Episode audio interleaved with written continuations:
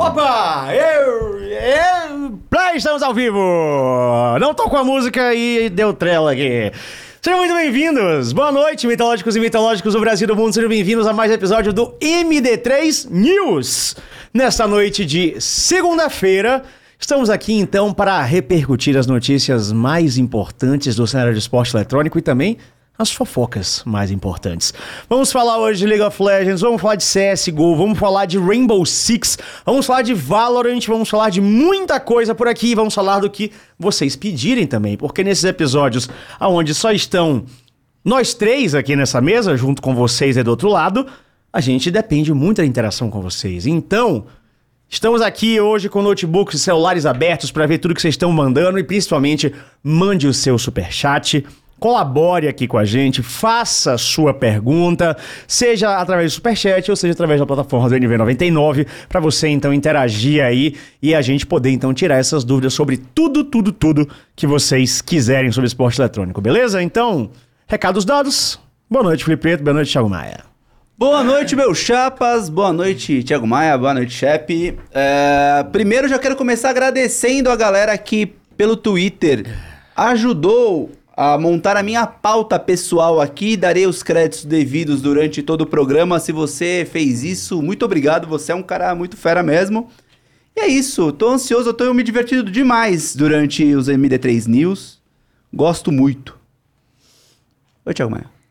Eu não sabia se ia continuar, falei, será que ele vai continuar? Boa noite. Não sei também se eu Boa vou noite, continuar. pessoal aqui da mesa, pessoal da produção, pessoal aí de casa e uma semana legal que eu acho que o MD3 News eles têm esse valor, claro, de trazer notícia de todos os jogos, mas a gente tem um final de semana, não só esse passado, como um possível futuro, muito interessante para falar de CBLOL.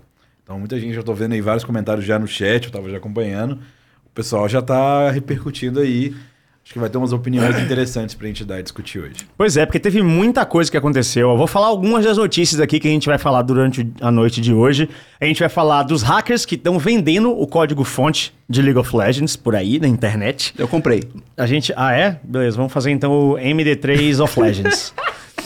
A gente vai falar sobre hambúrguer. uma notícia seríssima aqui, que aconteceu no ano passado, mas ela repercutiu esse ano, que um homem hétero cis mentiu sobre o gênero pra jogar o VST Game Changers e foi banido, foi descoberto, foi banido por isso. A gente vai falar aqui também da treta do Double Lift, TSM e LCS. Deu uma merda isso, gigantesca. A gente vai falar do Six Invitational 2023, que os brasileiros estão regaçando, inclusive com um time invicto no Six Invitational, que é como se fosse um mundial do Rainbow Six. Vamos falar aqui também da desclassificação da Imperial, da IEM Brasil, que tá rolando aí também, né? Alguns times classificados. Ontem a Imperial foi desclassificada pelo fluxo de madrugada. Então vamos falar um pouquinho de CS. Vamos falar também aqui sobre um assunto quente, que é a chegada do Grell Eita. no Brasil. Ele que foi quicado, desligado do time dele Pediu devido. para, né? Não, pediu para ele, foi quicado. Não, mas porque ele falou, intou. Ou ele ou eu. E falar escolher o outro, tá suave. Ele, tá suave, não, ele intou no jogo. Esse é o problema. O problema todo é que, pelo que foi falado, ele enterrou, tipo, de propósito e tá chegando agora no, no CBLOL, tá ligado? O quão grave é isso. Vamos repercutir isso também. Depende. Além disso, claro, tudo que vocês aí forem pedindo pra gente com o Superchat. Posso entrar com um furo de notícia? Não sei nem se é furo, mas é um post que rolou agora no fim de tarde, da H, vocês viram? Vi, acabei de comentar, inclusive. fofo. É... assim, a gata tava conversando já. Eu já tinha, eu já tinha falado pra vocês Sim, isso, sim, né? sim. Há um tempo. É que ela pediu pra não falar pra ninguém, mas agora ela é público. É, então. Então é isso. A H postou, não sei se vocês viram no perfil dela, ela tá indo trabalhar na Embaixada da Coreia em Angola, é isso, mesmo, né? Isso, isso. E tá se despedindo do esportes. É, pra gente aqui, é, vai ficar saudade, porque ela é uma menina incrível. Toda vez que participou aqui com a gente, tanto aqui no MD3 quanto na época do combo, ela, cara, ela impressionou a gente aqui ao vivo de uma maneira absurda, impressionou todo mundo que tava em casa. Pra vocês terem uma ideia, a gente andou conversando com tradutores até de outros idiomas. Aí os caras falando, tipo, de várias coisas. E a gente falou, vocês conseguem fazer isso aqui? Aí a galera, quando via, falava, nessa agilidade aqui, É muito difícil. é. Conheço pouquíssimas pessoas que consigam. Então é isso, o H foi incrível com a gente. Então acho que em nome de todo mundo desejo muito boa sorte. H, bota pra quebrar no mundão aí. E é isso. É, e O mundo é pequeno. no post dela ela coloca que o portfólio dela entrou tudo que ela trabalhou. Então, se você quer meter a cara, Ah, se você sim, trabalha sim. com Ah, o que sim. for e quer meter a cara, nós somos muito legais em dar oportunidades pra quem procura, né? É isso, né? Tipo, quando esse ano eu fui falar com a H de fazer. Já era pra gente ter tido o programa com o coreano esse ano. E aí, no início do ano, na verdade, foi no finalzinho do ano passado, eu mandei mensagem pra H. E aí eu falei, Gá, vamos marcar o primeiro programa com o coreano de, de 2023? Aí ela foi lá e me contou que ela tinha feito um, um teste, né? Um concurso pra ser tradutora oficial do consulado da Coreia, tinha passado, vai pra Angola. E ela tá em período probatório, né? Um período que você tem que mostrar eficiência, mostrar o seu trabalho. Então ela tá full focada, ela tá indo pra fora do Brasil. Mas ela falou que ocasionalmente, quando ela volte aqui pra fazer alguma coisinha dela, se ela tiver num momento mais tranquilo, ela vem aqui falar com a gente. Mas é isso, né? Ela, ela falou, pelo menos ela me mandou uma mensagem no WhatsApp com todas as letras que o que fez ela entrar no trabalho foram os podcasts. Ela falou assim: eu mostrei os podcasts que eu traduzi do Croc, do Jero. E aí o pessoal da- do consulado ficou muito impressionado e contratou a H. Então, você é boa pra caralho no que você faz, é isso. Tamo junto, brigadaço. Tá, já vou agradecer dois superchats aqui, o do Giovanni Luiz e do Leon Sampaio. O Giovanni mandou: Salve chefe, mesmo a Vivo Cage muda o elenco do CVLOL, não tá ajudando em nada. Vale a pena trazer o Grell e se ele vai ser a salvação da Cage? Vamos falar sobre isso já já, quando a gente comentar o assunto do Grell, Giovanni. E o Leon. As pessoas estão pensando pouco. É. Tem que pensar mais adiante. O Leon, inclusive, amanhã eu tô soltando no meu canal bastidores do CBLOL. Hoje eu soltei e eu tô fazendo uma parada um pouco diferente do que eu tinha fazia, que eu tô pegando uns bastidores mais técnicos também. Tô falando com o jogador, tô participando da coletiva de imprensa inteira. E o nude amanhã eu falei com o Kalec. E ele explicou o porquê. Então amanhã, inclusive, Olha né, vocês podem conferir lá. Tá? É, E o Leon Sampaio mandou: passei pra dar uma força. Loud humilde pediu pra remarcar o jogo hoje do Loquim pra eu poder ver o MD3. Um abraço. Eu não sei se eu posso falar o motivo real, porque eu não sei se eles divulgaram. Mas é que o Arthur me contou ontem. Assim, é. Mas eu acho. Eu acho. Não, não sei, então é isso. Se, se, Motivo do quê? do remarcação do jogo da Loud. O jogo da loja passou mais pra frente. Mas remarcou pra quarta-feira. Mas eu achei incrível a atitude da Riot. De dar o ingresso pro outro dia. É, Não, quem comprou foi- pra segunda vai poder ir pra quarta. Sim. A, a Riot é, é sempre é muito firmeza. Sabe uma parada que eu achei estranho? Assim, é... Não ter uma abertura. É, só, só, só. Foi isso aqui mesmo, então. O pessoal do chat comentou, foi motivo de saúde. Os- Tinha uns moleques lá que estavam meio mal de saúde, a Riot passou pra quarta-feira. Exatamente isso aí, E eles chat. também são muito bons nisso. A Riot reconhece quando é um problema de motivo maior e sempre dá uma chance. Que é uma parada que acontece nesses torneios da Riot. O Mundial não tem um, um evento de abertura, né? Podia ter, do mesmo jeito que, tipo, assim? Copa do Mundo tem a, a cerimônia de abertura pro primeiro dia, Ah, pá, não sei tá, o quê. tá. Podia ter nos eventos, nesses campeonatos da Riot. Eu acho que todo tipo de farra é da hora. Eu acho que, tipo, o campeonato tinha que começar num sábado ou no domingo Mas pra ser mais fácil da galera Calma, ir. vamos ver o que vai acontecer até o final. Pode ter coisa interessante. Não, não tem como ter uma abertura fora da abertura, Não, tá ter ligado? um- dá pra você ter um showzinho. Não, vai achar- Não. eu acho que não vai ter, não. Que eu É, Não um showzinho nenhum. Não, mas tipo assim, eu Eu digo. entendi o que você quis dizer. É, todo torneio que tem uma sequência de dias, geralmente tem uma cerimônia de abertura, por mais que seja mais tímida. Mas e, e também é num dia de mais fácil acesso ao público, pô, segundona é brabo, né? É porque assim, né? O, o evento em si, ele já é. Ele é um evento. um absurdo, É, né? né? São 17 dias de competição. vai ser um ligado. inferno, tá Não, ligado? eu tô pedindo mais ainda. Eu sei que já tá sendo um. Eu vi as fotos da arena, tá um bagulho incrível. Mas é isso. Hum. Pro Mundial de LOLzinho, também queria uma cerimônia de Não, mas, abertura. mas às vezes tem, tem. O, o Mundial do LoL tem, pelo menos na final tem sempre um bagulho absurdo. Não, na final sempre tem. Tem cerimônia de final. Não tem cerimônia de abertura, que é no primeiro dia. Vamos. Sabe, tipo, o último, entendi. o último campeão vindo com a taça está em jogo novamente. Hum. Eu entendi. tipo Olimpíada, que acende a pira. Quarta-feira eu a devo estar lá no, no, Ibira, inclusive. Quem tiver por lá, é nós. Tem que preencher o formulário, esqueci, meu Deus do céu. Senão eu não consigo entrar. Vamos para a primeira notícia, então, da noite aqui. Vamos começar pelos hackers. Então, notícia aqui. Quanto custa? Ante- a última notícia é que tinham, eles tinham pedido 10 milhões pra Riot. A Riot falou: foda-se. Não vou pagar, obviamente, como todo Ah, mundo faz, né? Muito caro, né, É. mano? Não, qualquer coisa, né? O, o hacker. Você vai negociar com o hacker, pô? O cara ia depois dizer: ah, tá, peguei seu dinheiro, vou Não, não, código. mas eu concordo, mas ele Hum. entende como um valor que não faz sentido? Tá aqui, ó, notícia do Aí, ó, Globo 3 milhões Esporte. e meio, ba- baixou. Eles, hackers vendem código-fonte do LoL por 3 milhões e meio na web. Autores de ataques cibernéticos chegam a pedir resgate, chegaram a pedir Não, resgate. Foi de, de, de reais pra dólares. Dólares pra reais. É, porque Então, eles tá pediram, barato. eles pediram em dólar, né, no caso. Eles só, aí a matéria da Globo 10 só... milhões de dólares pra Pra- 3 milhões e mil de reais? Sim. Que são 500 mil dólares, não é isso? 600 mil dólares? Vamos ver. Depois da Riot Games negar pagar 10 milhões de dólares pelo resgate do código-fonte de League of Legends do Teamfight Tactics e da plataforma Anti-Cheat, os hackers responsáveis pelo ataque cibernético à desenvolvedora colocaram os dados furtados à venda no mercado clandestino na internet por 700 mil dólares, É, equivalente a cerca de 3,5 milhões na cotação atual. Dá pra pagar em NFT de macaquinho? Segundo, 10 reais cada macaquinho vale, assim, porque é o valor da, da impressão. Segundo o site Sports Haven, Haven, Então é.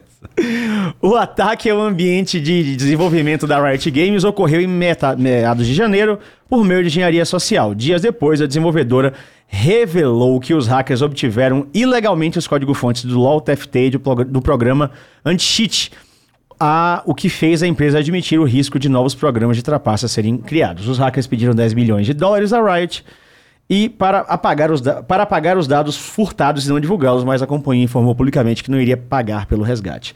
De acordo com o Sports Heaven, são 572 mil arquivos furtados, totalizando 72,4 GB de tamanho. Eles estão oferecidos por um usuário de codinome Arcat001. A reportagem ainda faz uma referência ao site VX Underground, segundo o qual os hackers tiveram acesso ao sistema da Riot Games ao enviarem um SMS a um funcionário, por meio do qual conseguiram obter credenciais de segurança de um diretor da empresa.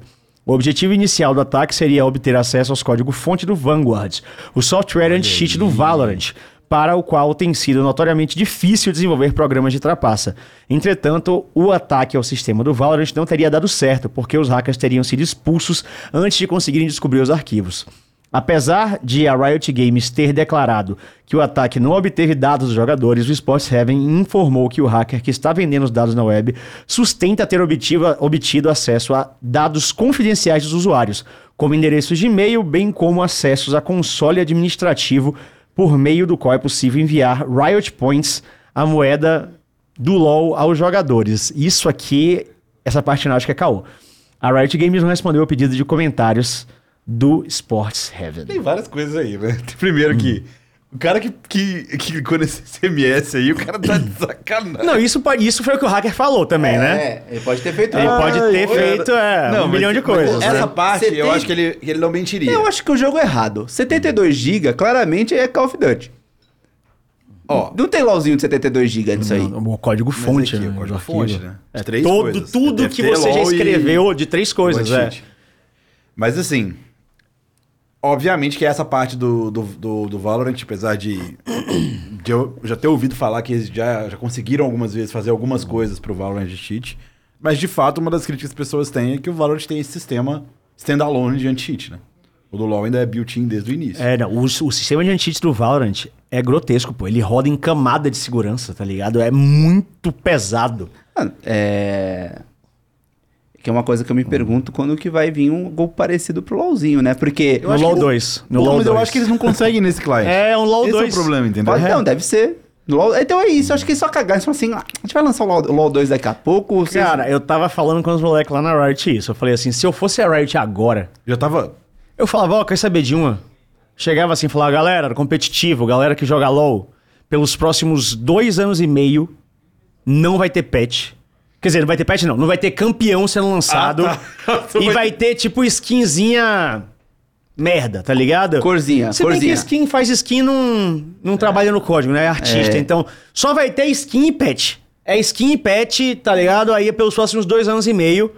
E eles não lançavam mais campeão, eles não faziam mais nada gigantesco pra poder trabalhar no LoL 2, pô. Lança o LoL 2. Você acha que eles não estão nessa já, sem ninguém saber? Não sei, acho Quanto que não. tempo será que não leva pra fazer um LoL 2? Eu acho que já devem estar nessa, ó. Cara, acho que é rápido, até porque ele já tem o Wild Rift como base. É. Se for pela base... O Wild Rift é muito mais liso que o Em LoLzinho. questão né? de. É, mas foi feita do zero, né? Literalmente. Mas, assim. Eu consigo entender isso que você falou, Shep. Eu acho que isso é uma. Na verdade, eu acho que é uma realidade. Se eles não tinham isso já iniciado lá, esse processo de revitalização, jogo 2, etc e tal, com toda certeza, pelo menos essa conversa eles tiveram. Tipo, de cara, já tá num ponto que acho que vale a pena. Novamente aí o Valorant.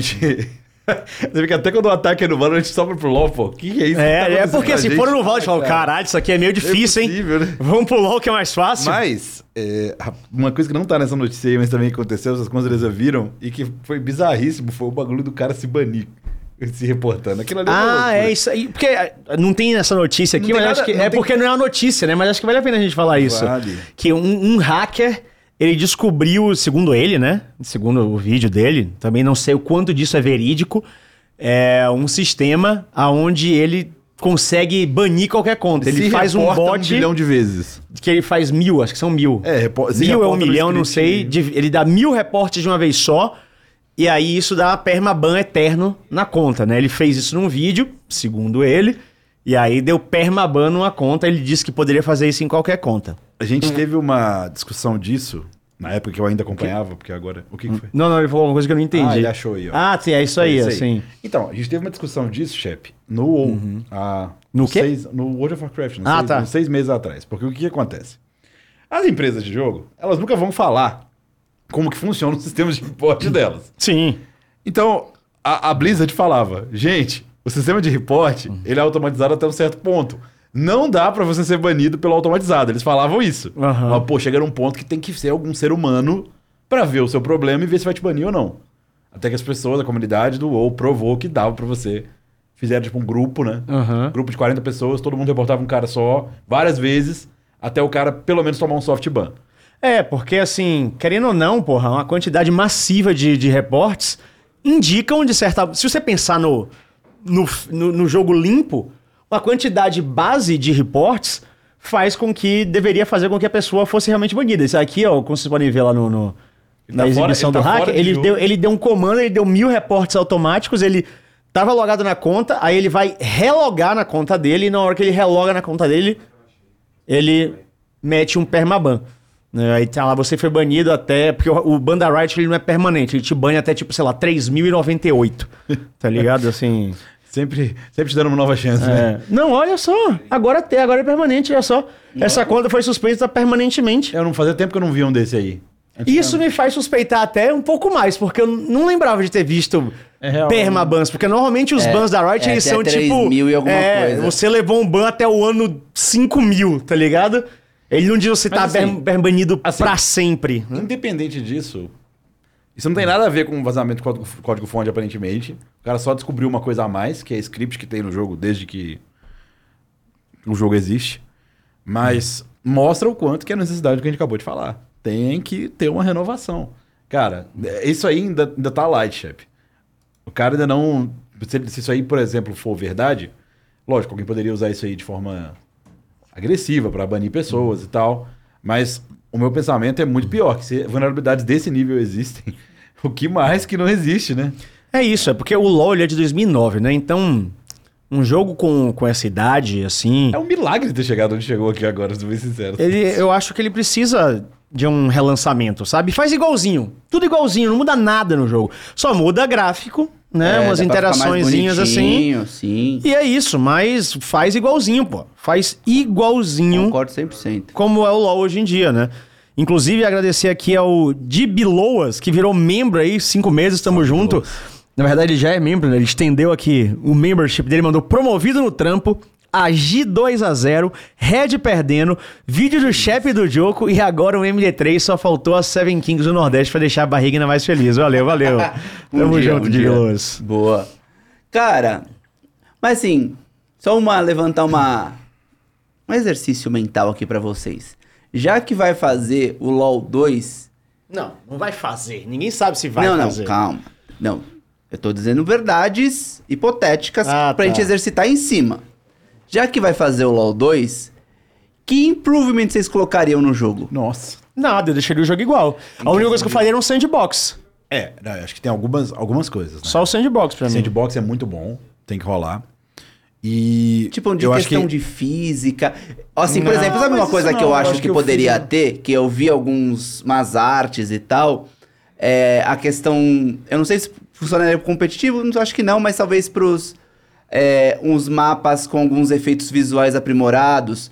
com sombra. Não sei se vocês já viram um. Já, não, mas isso aí é ok. Isso É, por- ficaria super bonito. Mas é porque, assim, é, são, foram essas coisas não tão complexas que tornaram o LoL o que ele é. Super acessível, mais tranquilo. Mas não é mais tão acessível. Ainda é super acessível. Comparado a outros jogos, É, ele tipo ainda assim, é super o LoL, ele, acessível. o LoL, ele tem... Não, não precisaria ter. Eu não digo um refinamento absurdo, mas, por exemplo, eu vi uns mapas de neve, mapa de Demacia, isso a gente vai chegar. mapa de Noxus. Vocês viram essas artes? Calma, eu não sei nem de onde é essa é, porra aí. É fake, eu- é fake não, tipo assim, é. Ah, é- coisa de, de fã. mas é faz. só pra você. É. Você. Ah, só você ver. É, isso. Você joga no seu, no seu PC de algum jeito, isso não vai pro jogo. Isso é só Ah, visual entendi. pra você. Mas seria legal ter no jogo, sabe? Tipo, em épocas do ano, sabe? Tipo, Já teve, né? época... Sim, mas, Era pô, legal. primeiro de todo mundo sempre você entra na solo kill na época de Natal, tá lá todo ne- nevadinho, os, os pôr os Minion com gorrinho de Papai Noel. É, porque eu acho isso tão é- fofinho. Primeiro que você tá falando sobre o jogo ser acessível. Ó, Tá. o LoL, ele continua sendo um jogo que roda em quase qualquer computador. Sim. A questão é que a gente tem uma percepção errada, porque rodar o LoL no máximo. Aí é estranho, É, mas não é sim. por causa do LoL, é por causa de bugs infinitos com todo tipo de coisa. O LoL ele buga em, do médio pra cima, em questão de performance, por causa do jogo ser realmente muito velho. Mas rodar o chefe tá 100% certo. Sim, sim. Isso roda. Tanto que muito pra player joga com o LoL Tudo em, no LoL. Em LoL. que acostumou. E, sobre essa coisa dos mapas, isso não. A Riot já falou algumas vezes que isso não dá ban, porque é só pra você, você pode usar. Até skin custom. Eles falam que, tipo, se, se é uma skin, você não emula uma skin que já existe no jogo, se é só pra você, eles não vão, tipo, correr atrás disso, entendeu? Ah, a não não ser que você faça não. alguma coisa que infringe outras coisas, tipo, aquela Delaoy lá que era meio esquisita, pra não falar outra coisa. Os tentáculos Não, eram não vi. esquisitos. Não vi, Aham. não vi, não vi. Não, vi. não faz falta, não. Aí, por exemplo, você tá infringindo outros problemas do jogo. Tá. Mas, o- essa questão dos modos é o que eu também colocaria. Eu acho que uma engine mais. Que a engine do LoL, gente, Mais clean, né? Mais não é nem mais clean, é que ela não foi feita pra ter muita. muita elasticidade. Variedade. né? É. Ela não foi feita pra ter variação. Por exemplo, imagina se tem um modo de jogo. Eu vou te, só te sugerir o modo de jogo. Sugeriu o do Timbre outra vez, eu sugeri outro. O modo de jogo que é velha guarda. E você só joga um campeão na primeira versão dele antes do rework. Aí você vira antes do rework. Isso, tipo, atualmente, coloca esse modo. Pô, esse é um modo maneiríssimo. As pessoas iam gostar de jogar. Se você colocar que- isso, o Blow explode hoje. Exatamente. Hoje não tem como, nenhuma Sim, elasticidade imagino. disso. Ou outras coisas, tipo, um- jogos de forma diferente, voltar um domínio. O LoL não, não aceita isso hoje em dia. Mas um LoL, uma engine mais nova, mesmo que fosse muito parecida como o Shep colocou, ela seria muito mais fácil de Lógico. mexer, de criar. É, eu- pra mim, se eu tivesse qual- qualquer improvement, ia ser um, uma sandboxzinha. E coisa gráfica você pode encaixar com um cliente já mais elaborado, mas de que hum, pra mudar o jogo, eu faria duas coisas. Eu faria sandbox, que acho que é o principal, e eu deletaria a Yumi do jogo. Aí eu acho já que já tá no caminho, né? Não, mas aí permanente, né? Porque ela vai receber um buff em algum momento, ela vai voltar a ficar estúpida. Ela vai tomar um rework, né? Eles, não, eles falaram, não vamos bufar ela até ter rework. Ah, hoje em dia, no competitivo em jogos, é, sei lá, em screens, essas coisas, é possível voltar um tempo de jogo? Não. Só quem dá, tá- só quem dá Chrono Break é a Riot. Teve uma discussão sobre isso. Não, porque não, não resolveria pra treinos? Não sei o que vocês uma- acham. teve uma- Chrono Break é. Não, Não, sabe, tipo assim, Acho que nenhum jogo no mundo faz isso em custom. Não dá pra você voltar no A tempo. discussão que teve sobre isso é que entre algumas pessoas da, do EU e do NA, que talvez fosse uma maneira de você treinar cenários ultra específicos. Se você tivesse, tipo, 30 PCs, os coaches setavam a situação de jogo nos PCs, você jogava, tipo, por dia, enquanto os caras estavam jogando, você tava mais uma situação, você jogava, tipo, sei lá, 20 fights de Baron seguidas que o, seus coaches ou o time reserva tava setando.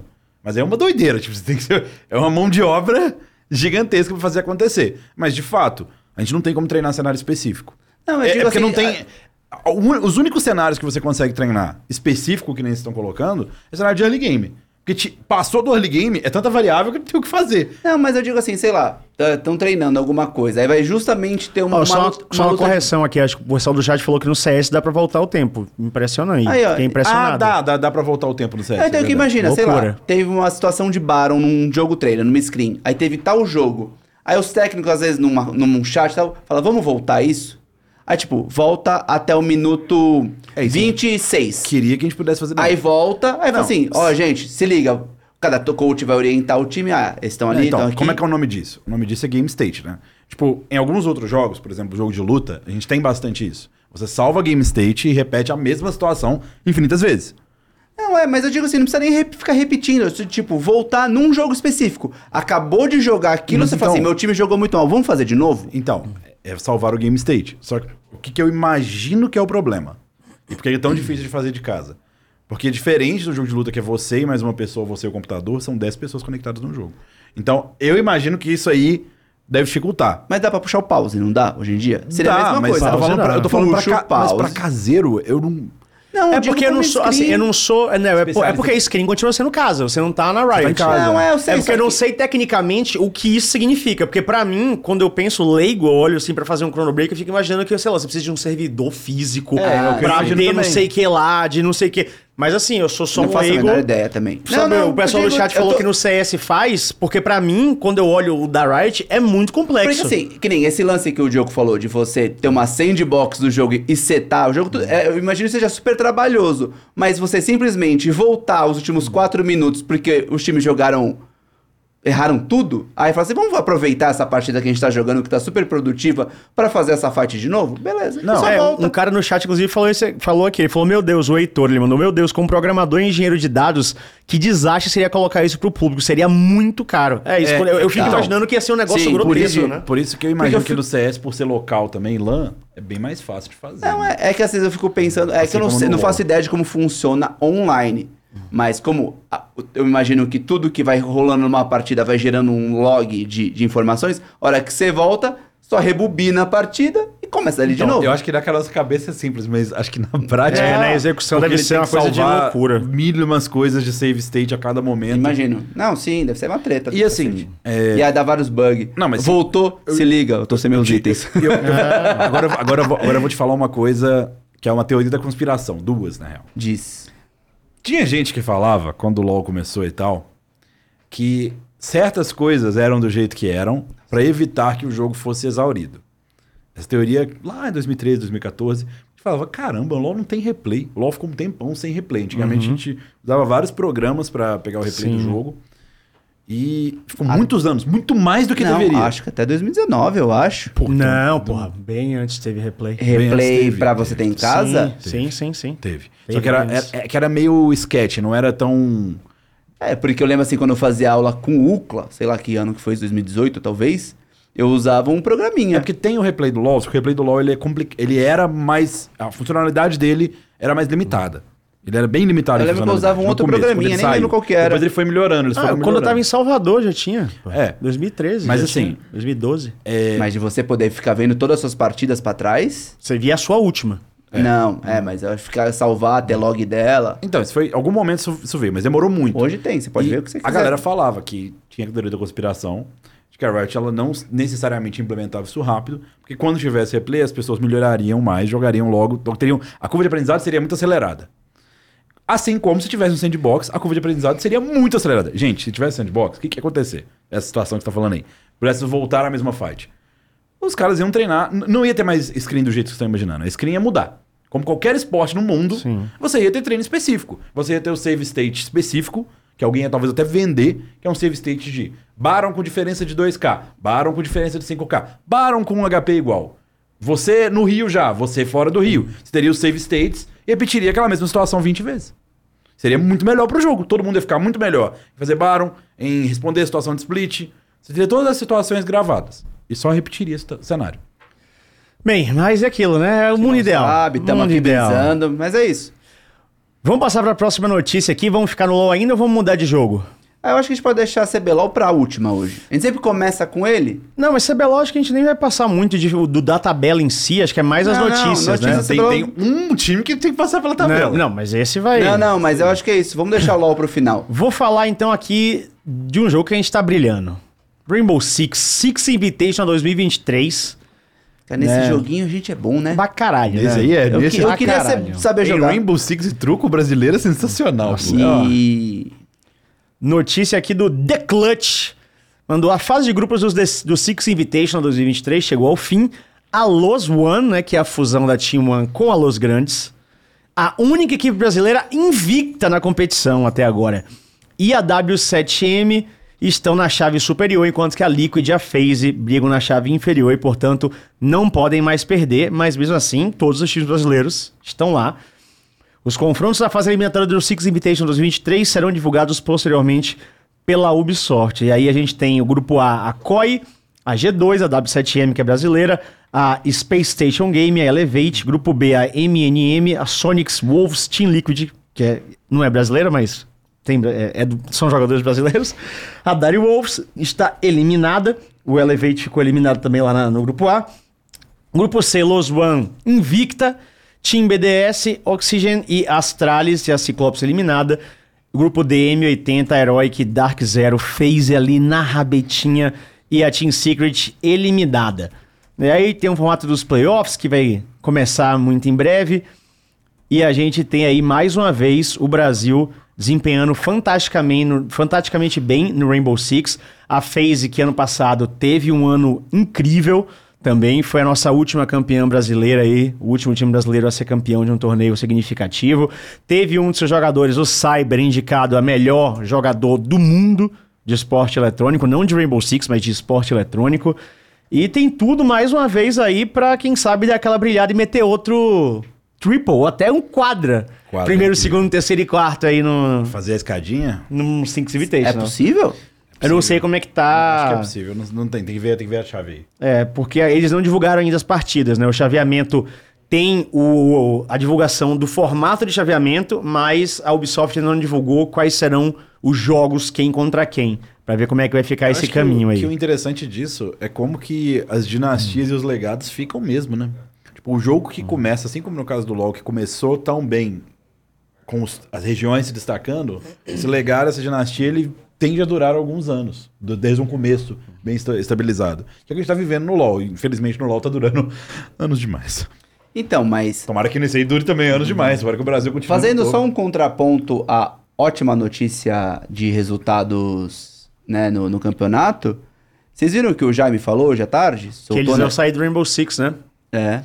Ele falou que a Fúria Mas por quê? Eu sai. não vi essa notícia. Encontrei o Jaime, inclusive, no CBLOL. Ele, Ele- falou que vem mês que vem aqui. Ele sai, ele falou que sai por causa que por uma questão de audiência, né, de, de conexão do, do- do- dos, dos fãs com o jogo, com a falta de apoio da desenvolvedora no questão global com os times. Quem, assim? quem fala que a Ubisoft Brasil, ela é legal, ela dá um apoio maneiro pra parada, mas que a, que a Ubisoft Globo, global, não, não.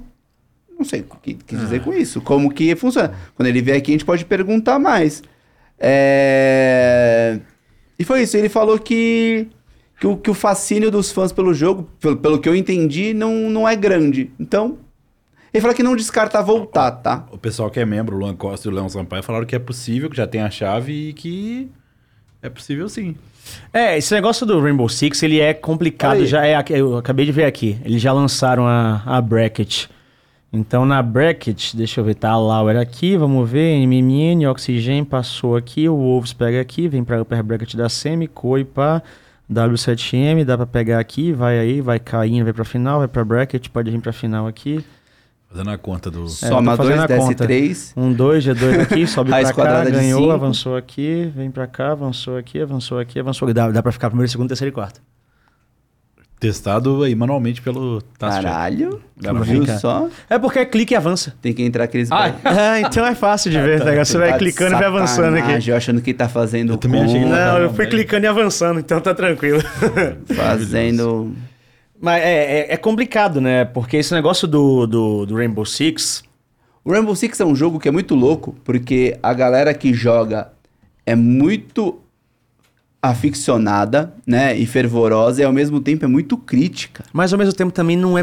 Sendo muito honesto aqui, sem querer ser farpante, não é tanta gente. Sabe? O público do Rainbow Six É que- não é tão massivo, Sim. né? Assim. Não, porque pensa, num jogo onde o Brasil é tão bom, era pra ter uma massa de, de audiência, de galera vibrando muito maior. É. Vocês não concordam? Sim, sim. É, tem, tem- a gente já falou disso mil vezes, né? Tipo, da questão do jogo ser super difícil de você começar a jogar e jogar razoavelmente bem.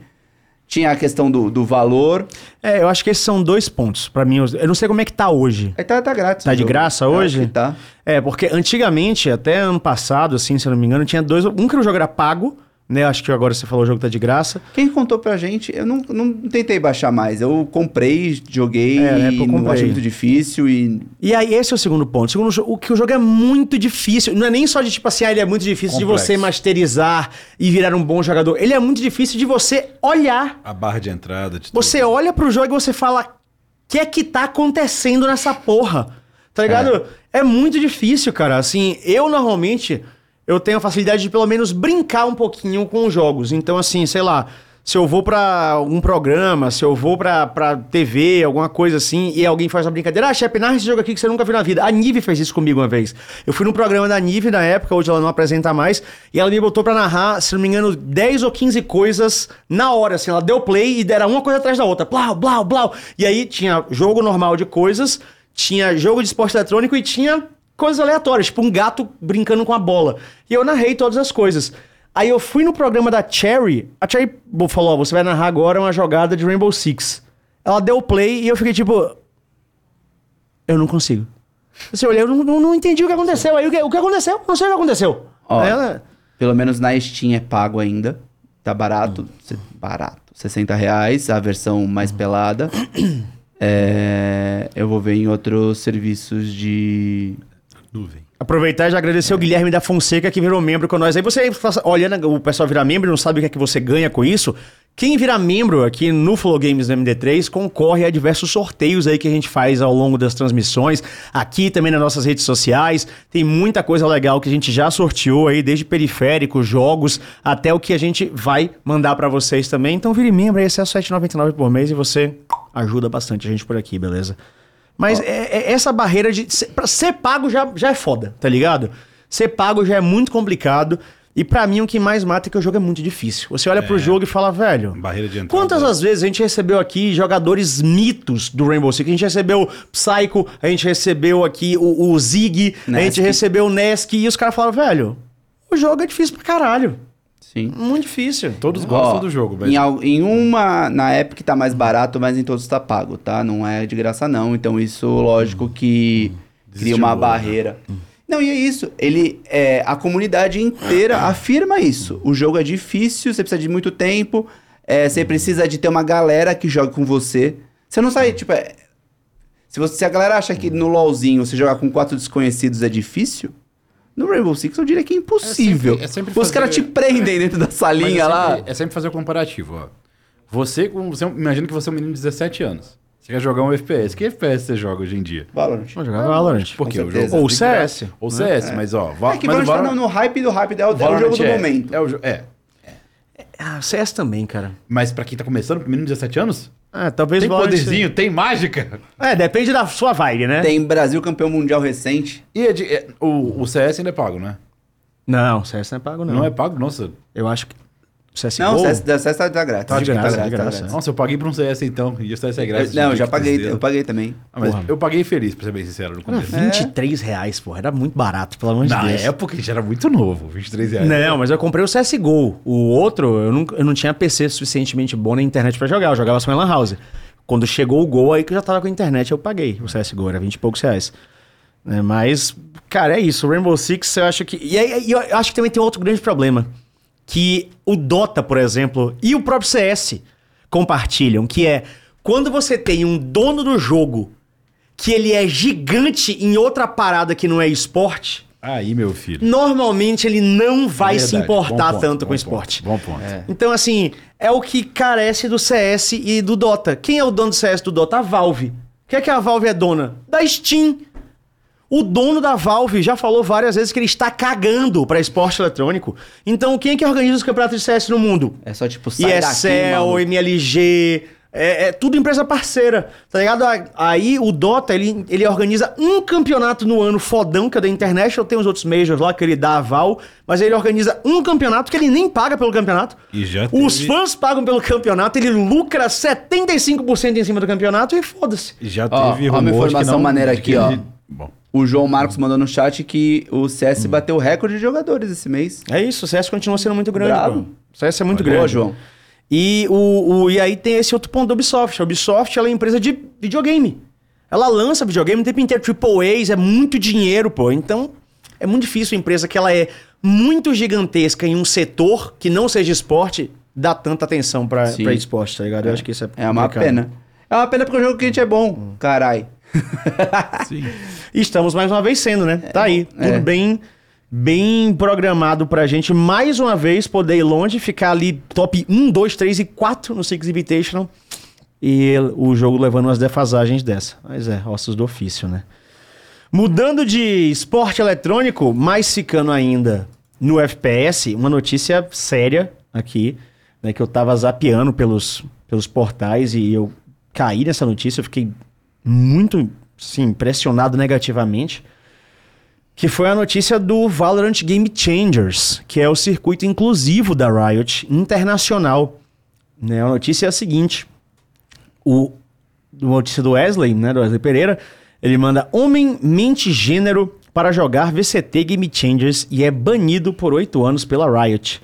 O jogador Alex Dyslexie Luong foi chamado para ser substituto emergencial em um jogo de classificatório do VCT Game Changers NA pelo time EQ Cerise no dia 8 de outubro de 2022. Ele combinou com a jogadora da equipe, Jennifer Nabichu Choi, de mentir o seu gênero, se identificando como não binário e de fabricar provas falsas para a Riot para ser elegível a jogar. Entretanto, o anti-cheat da Riot detectou que o Dyslex estava utilizando cheats durante a partida e por conta disso desclassificou a EQ Cerise. Então, além de mentir o gênero, o cara ainda estava cheatando. Posteriormente, Dyslexie postou nas redes sociais afirmando que não estava usando cheats, mas admitiu ter fingido ser não binário apenas para jogar o torneio. O time da Riot verificou que Dyslexie vinha utilizando cheats há muito tempo e, junto com o agravante da falsidade de gênero, decidiu bani-lo até outubro de 2030. Nabichu também recebeu suspensão, mas somente até 2027. Somente. É, cinco anos. Ele recebeu oito, ela recebeu cinco. Mano, é muita loucura junto. Sim. Assim, O, o cara é o, a essência do mal, ele é o Munra. Porque Ó, o Monra pelo menos tinha um cachorro, pô. O Monra é melhor.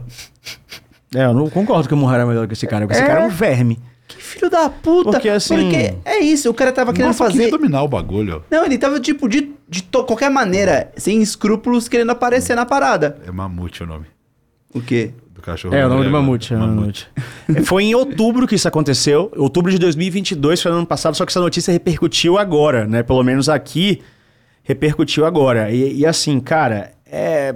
Pra mim isso é muito bizarro em vários níveis, porque... Pra mim isso só reforça o quanto mais é necessário a presença de um cenário inclusivo. Porque um cara que já tem um cenário aí há anos, muitos anos, de vários esportes eletrônicos, e ele não conseguiu ser bem sucedido nesse cenário, por N motivos, e claramente dá pra ver porque ele é ruim, ele não se dedica, afinal de usa cheat no negócio, Sim. né? Uma pessoa desonesta.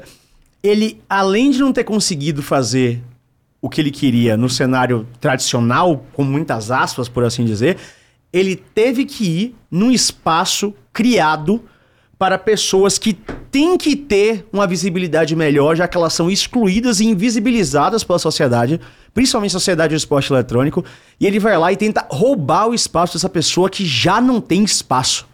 Tá ligado? Então, assim, isso é grave em tantos sentidos, cara, que é muito bizarro. É um lazarento. Não, é- até vou te falar que o, que o ban ficou leve, tá? É, Porque o mano. cara Eu dava fez- perma. Porque o cara fez. Eu dava perma. Porque, porque o cara justamente- fez é, é um completo absurdo. Tipo, o fato de você usar cheat já é algo que mostra desonestidade. Mas assim, nem pra pelo menos, sei lá, você vai usar cheat? O cara usa cheat, ele tira o lugar de alguém que poderia estar competindo ali no lugar dele, tem uma galera que quer estar nesse lugar. Lógico que a menina que, que foi condizente com, com ele. Escroto também junto.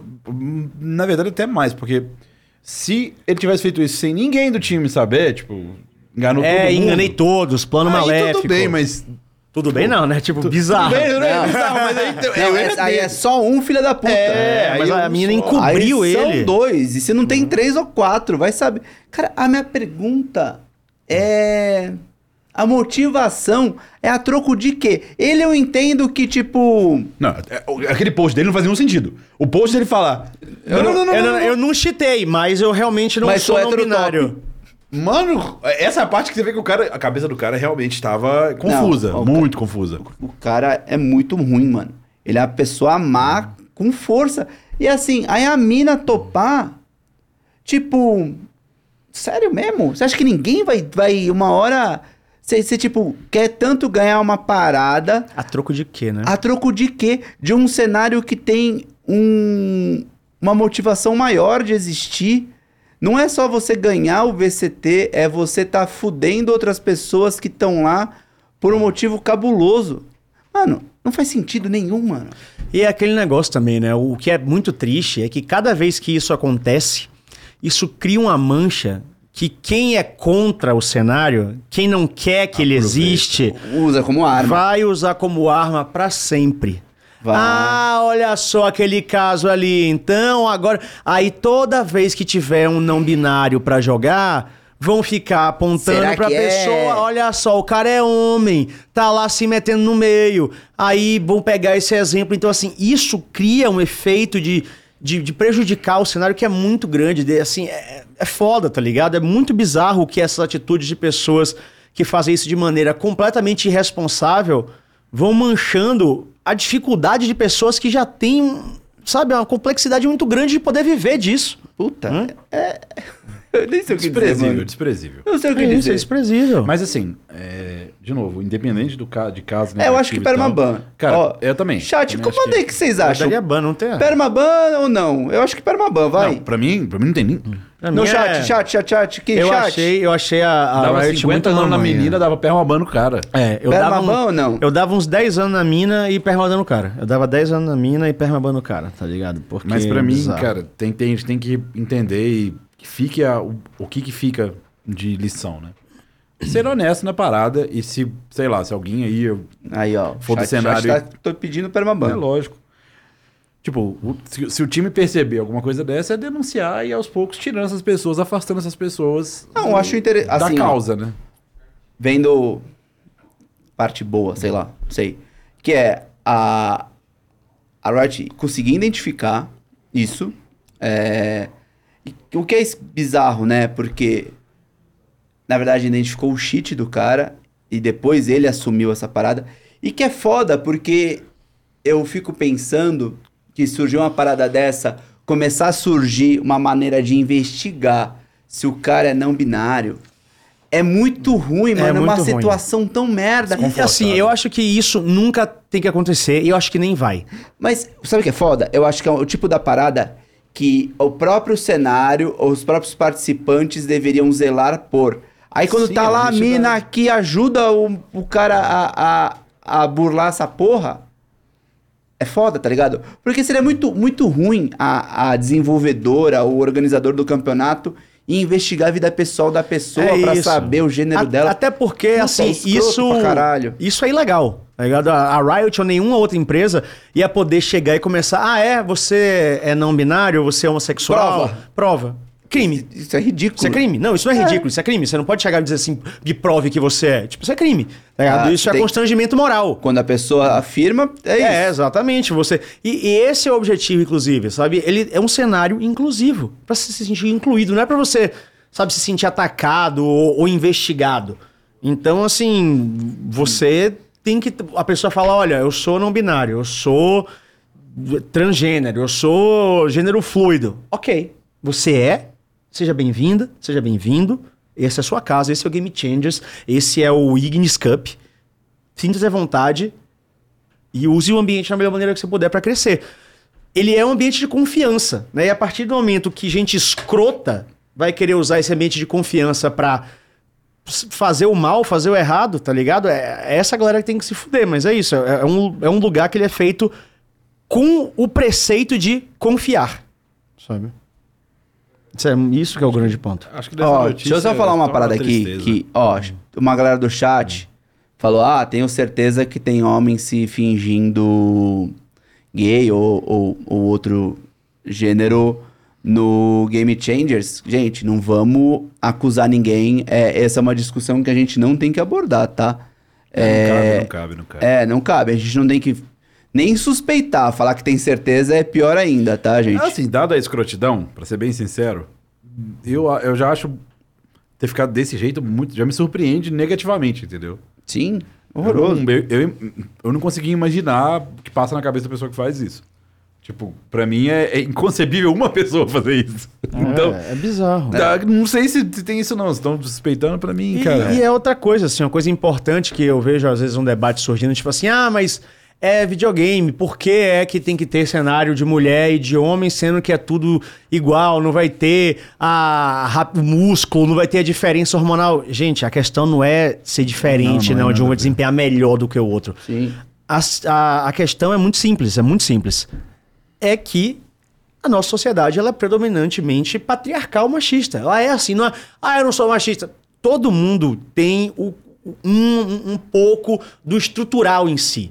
Porque a sociedade, o mundo, ele gira ao redor do patriarcado, do homem, do maior destaque, da mulher dentro de uma empresa não ter um Ah, cargo sabe, de liderança sabe que constante. vale muito a pena a gente falar? Tem um episódio aqui do MD3 com a Evelyn e com a Lágolas. Sim. Mano, esse episódio é cabuloso. Se você tem alguma dívida com relação a isso, pega esse episódio pra assistir. Sério, é, eu já assisti de novo, porque como eu tava na mesa, tem coisa que você deixa passar. E é realmente é muito legal. É, é um entretenimento de altíssima qualidade. Vai te ajudar a, a criar a sua própria opinião com uma base maneira. E, porra, assiste, de verdade. Depois que acabar aqui, pega lá pra assistir, coloca pra escutar no carro, vocês vão curtir. E assim, outra coisa, né?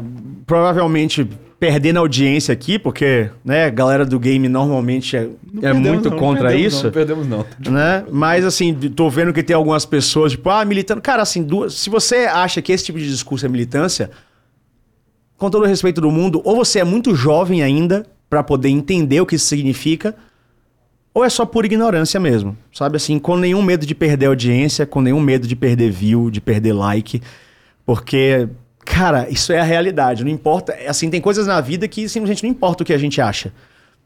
Assim, É, que matar essa- alguém é crime. Não importa o que você acha. Racismo é crime. você né? Racismo é crime. como, não importa gente. o que você acha. A sociedade é patriarcal. Não importa o que você acha. Assim, é, assim que as coisas funcionam, pô, sabe? E, e- aí eu posso falar, várias da galera que, tipo, mandou mal aqui no chat, que tem que falar que vocês mandaram mal, é, é, tipo, com certeza é jovem, mano.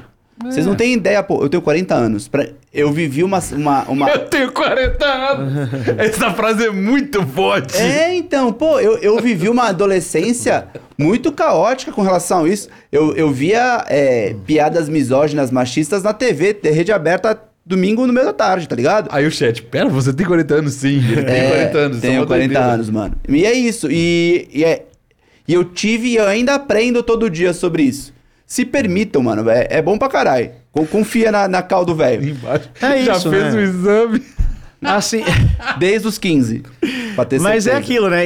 Esse caso, ele é a exceção da exceção da exceção. O Game Changers, o Ignis, ele, ele é um campeonato que ele cumpre o seu papel, vai continuar cumprindo. E é isso, pessoas vão usar do sistema pra tentar se beneficiar e pra tentar serem escrotas sempre. E a gente tem que lutar pra que isso não aconteça. Acho que esse é o grande ponto. Se você, se você não fez ainda, você sabe que esse exame eu sei realizar. Só se você precisar, algum Que dia. isso? Não, não, não. mas não. Você tá me Se não chavecando sentir- ao vivo? Não, se você não se sentir confortável Você tá- isso, você eu tá- faria esse trabalho médico por você. Você tá me chavecando? Não, não, não. Vocês tão Eu só- vendo isso? Eu, só, eu não falei com o exame. Mano. Eu só comentando. Thiago Maia, me paga um vinho antes, porra. Vamos girar Você tem que então. me pagar, eu tô te fazendo um favor. Girar mais uma vez aqui as notícias. Eita, meu computador travou. Agora voltou, eu acho. Nossa, mas aí deletou um monte de coisa ao mesmo tempo que eu fiquei apertando no Os do X aqui. amaram, tá vendo? É isso que tem que. Eles amam. Brincadeira. Vocês são, são uns desgraçados, velho. Por isso que eu brigo, porque vocês amam, vocês amam. Eu acho Ai, que eu não caralho. faria isso, né? Nossa, meu, meu computador tá meio travado, mas vamos voltar então pra League of Legends. Não, vamos falar de CS? CS tem umas paradas maneiras pra gente falar. Vamos lá então. Porque, ó, primeiro, ó, o Lucas Vinícius, que é o arroba LucasVinas no Twitter, mandou umas coisas bem legais aqui. G2 campeã em Katowice. Ah, isso foi a já do- semana passada. É. foi na sexta, não foi isso? É. Não foi isso? É, sim. O Brasil tinha caído no início da semana já. Não, A gente rapidinho, hypou, a gente né? hypou, Mano, a gente falou. Caiu Os caras foram tomando nabo assim que podia tomar, tomaram. É, aí tem a Imperial fora da IEM, que a gente comentou no começo. Que per- perdeu pra e, mano, e o Fallen jogou o que o Fallen joga, tá ligado? Jogou pra caralho e não conseguiu dar aquela carregada. Perdeu pro fluxo. É... Teve a questão do, do time feminino da Fúria, que vem desde 2002 ou 2000 2022 inteiro ficou top 2 e não chegou na final agora no e também em Katowice. É, que mais? A MIBR se classificou para Intel Extreme Masters Brasil Sim, sim, sim. jogando pela NA. Pô, tá, tá movimentado, tá interessante. Pô, mas posso falar?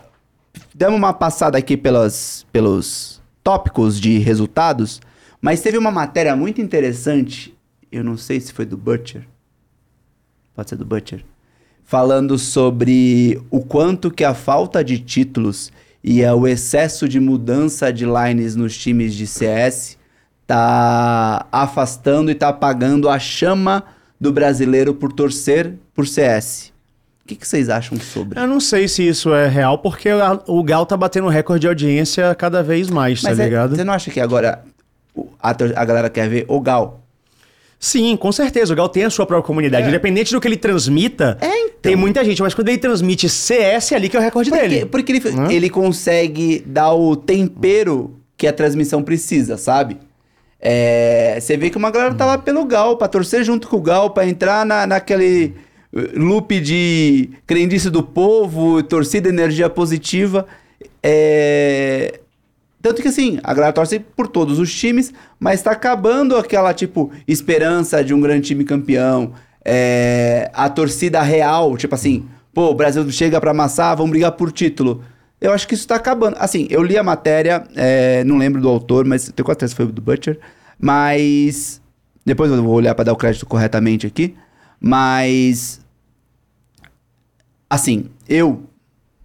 De verdade, me incomoda um pouco esse lance das lines trocarem em excesso o tempo inteiro. Tem vezes que eu me perco. Ah, é, isso aí é uma coisa que a gente Digo até. pessoal, tá? Não tô falando que todo mundo se perde. Eu gostaria que o chat até opinasse sobre isso. O que, que vocês acham? Se vocês não ficam. Tô com você nessa, tá? Mas eu não, de novo, eu não sou um grande entusiasta. Tanto que é isso, pô. mas eu também não sou um leigo. É, é- aquela- é justamente pela falta da Valve estar olhando pelo cenário. Porque não tem política anti-poach no CS. No CS é tipo assim, você quer. Faroeste. Faroeste caboclo, meu irmão. Tipo, cada um faz o que quer, vai pra onde quer, é loucura. O que segura os jogadores é contrato. Né? Contrato tá sendo ali o que alguns times estão começando a pegar pesado em contrato, multa de rescisão, pá, etc. Mas não tem aquele negócio, não. O seu time não pode falar com o meu time durante. Não, meu irmão. É tipo. Ai, que time bom, hein? E aí, vamos, vou comprar seu time inteiro. e tome-lhe, tá ligado? Sim. Não, e tem alguns Dá times time, que dá tão, seu coach, que, me dá seu manager. É. não, e e tem Quer, algum- quer passar o lugar pra mim? que tem uns times que claramente estão aí pra movimentar jogador e fazer dinheiro com transferência. Tem uns que são É, claramente é, é, claro. assumidos com isso e beleza. Mas assim, não, não tô criticando, não tô criticando resultado, não sei, tô dizendo se funciona ou não. Eu tô dizendo que assim, a gente, pelo menos eu, eu gostaria de ver, sabe? Aquele squad, aqueles cinco amigos, aquela história dos caras lutando, evoluindo, conquistando o bagulho junto. Eu gosto disso, tá ligado? Ah, sim, Naquela sim. mesma org. E é isso. Mas às vezes a parada muda tão rápido que não- eu não consigo acompanhar Você deu, simplesmente. você deu um exemplo no seu Twitter do ciclismo, né? Mano, de cicli... a questão do ciclismo é bizarro. Eu não consigo entender. Assim, eu entendo o que acontece. Eu, eu imagino também o porquê. Porque Não. você falou o preço das coisas. Não, então, eu, falei, é, ok. eu falei quanto que é uma bicicleta que ele traz aqui dentro, É que quanto que é no- uma pecinha da bicicleta. no ciclismo, Porra! meio que Perdi o pito do pneu. Hum, vou vender meu carro. não é sustentável. Quanto é um rim? Quanto é um rim no mercado negro? E ele tá rindo porque ele sabe que é verdade, pô. No ciclismo diz que não, não é sustentável, tá ligado? Tipo, quem tem uma equipe é, no, correndo o World Tour, meio que não vê o dinheiro de volta. Então é meio que um mecenato mesmo. Então é meio só por publicidade. Então, eu quero patrocinar a equipe, se eu tô com a maior cota, meu nome da minha empresa vira o nome da equipe. É, então, porque eu posso... Então as equipes lendárias simplesmente deixam de existir, porque trocam de nome, trocam de cor. O, o, eu vou aprender isso da- das bicicletas quando, quando você foi lá em casa e você falou da bicicleta que o cara tinha deixado empilhada ali, uma bicicleta de meio milhão empilhada. É foda. Assim, pegado. bici- bicicletário ali. Pilhadinha. Bicicletário do, do, do, uma Ah. Specialized braba. Absurdo. Que isso que você falou? Eu vi muita gente no chat falando, ah, chama o pessoal do CS. Galera, o que a gente mais faz, tá? Tipo, já chamei o Fallen, já tentei, né? Chamar o Fallen algumas vezes, ainda não rolou. Coldzera. Coldzera, Taco, manda mensagem na DM, manda mensagem no Insta, manda mensagem no Twitter. é, O FNX já me respondeu falando, opa, aí eu, e aí, vamos marcar? Aí ele some. Tá ligado? É um rolê aleatório, né? É foda, tá ligado? Assim, a, a gente tenta, a gente quer muito. Amanhã, inclusive, tem CS aqui. Amanhã tem Yuri Fly, ele é o CEO da Gamers Club ele é diretor da MIBR, né? Do MIBR. Então, tanto de CS, tanto de Valorant, amanhã a gente vai falar bastante de Loquim com ele, do Valorant, vai falar dos planos do CS, do MIBR pra frente, vai falar um pouco de história do CS, da situação do CS no Brasil. A gente tá aqui querendo justamente abrir essas portas pra galera. Ah, do CS colar aqui. Já chamei o Apoca. O Apoca falou que vai colar aqui também. Durante o, o agora, eu devo encontrar o Michel em algum momento, o MCH. Vou chamar o MCH, o Michel, pra vir aqui também. Então, assim, tamo tentando. Tamo tentando trazer a galera do CS. Porque, pô, é paixão nacional. O Gal nem se fala, né? O Gal a gente tá tentando há Não, vocês têm que ver como é que é. 200 anos. Qu- Quando conversar com, com o chefe, você quando é uma pessoa que não veio aqui, quando conversa com o chefe, oi, tudo bom? Há quanto tempo? Aí dá aquele sorriso. Eu nem, eu nem, eu nem converso todo muito tempo. Eu falei, quando é que vai na MD3? Eu já, já dou bom dia eu já assim, vi fazendo irmão. isso, o cara é bom, viu? Cheguei aí, beleza, quando é que você vai? Eu já tô aqui, ó. Ele aperta a mão, não solta, né? Tipo, Nossa, ontem, foi ontem, ontem, o Jaime, o dono da, da Fúria, já me viu, ele já botou a mão na cara. Eu falei, não bota a mão na cara, não. Olha aí, ó. Não bota a mão na cara que você vai. Ele, meu Deus. É, é complicado, pô, pelo amor de Deus. Mas é isso, o CS eu acho que, assim, tá perdendo um pouco do, do seu, seu potencial de título, né? Mas eu acho que nunca vai perder o seu glamour, tá ligado? CS é grande demais. não, porra. então, mas eu nem quero. Justamente, eu, eu não. Eu, eu- o que eu mais quero é que os, os esportes grandes continuem grandes e outros surjam e alcancem voos mais legais. Igual o Rocket League tá crescendo agora pra caramba. É, e é isso. Eu, eu levantei essa, essa notícia porque é justamente isso. Eu, porra. Era muito legal ver, tipo assim, Ah, era- toda hora o CS brasileiro ganhando a parada. Tipo, Aquela, pô, aquela run da, da LG ali é um absurdo, pô. É, então, eu, ali, acho que foi... eu sinto, sinto uma saudade Não, de ter ali- esse- essa sensação de, Você porra, tinha foda essa parada. tem saudade não é só disso, tem saudade de torcer. Sim. Porque a gente, tipo assim, pelo menos comigo, rolava uma identificação. Você olhava pros caras e falava, cara, aquele time ali, É. ele tá representando e tá representando com garra. Sim. Não, e tinha os videozinhos de backstage da mansão dos caras, os caras falando dos troféus. é, pá, pá. E vou falar uma coisa também, viu? Hoje em dia, se o CS ainda tem esse movimento de força aqui no Brasil em quantidade, claro que tudo que o Fallen, o Code, o Fer que já tá aposentado, né, ali o Taco se envolverem, vai ter uma visibilidade do CS, mas o CS como movimento extensivo com muito time, muito nome, muito jogador e dinheiro em vários times do Brasil, em vários momentos do Brasil, isso tem um nome, é Gaulês. Gaulês, tá sem ligado? certeza O absoluta. Gaulês tá carregando esse cenário Cara, nas costas. cara, porque posso falar, antes do Gaulês, onde se assistia CS? Era uma loucura pra se achar onde Verdade. se assistia o campeonato. Tipo, eu mesmo, quando eu comecei a querer entender mais o competitivo do CS, cheguei pros moleques, pô, me, me, me indica, eles me davam assim, tipo, três strings. Aí você abria uma, porque tem direto aqueles jogos atrasados, aí você não tava rolando o jogo. Isso é difícil de assistir mesmo. É, pô, o, o Gaulês, além de trazer é, uma qualidade, um ritmo, uma cultura própria que ele criou pra transmissão, ele juntou tudo num lugar só. Sim. Eu vou puxar o papo, papo visionário da situação. Eu tenho muito essa, essa noção, essa sensação de que a gente já vai ter essa, essa revolução, a próxima revolução de esporte.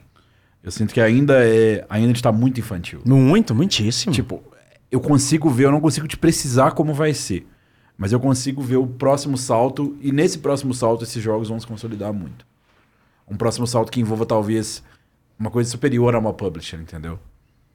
Ah, Eu não sei como que seria feito, mas eu tenho essa noção de que a gente já tá muito infantil.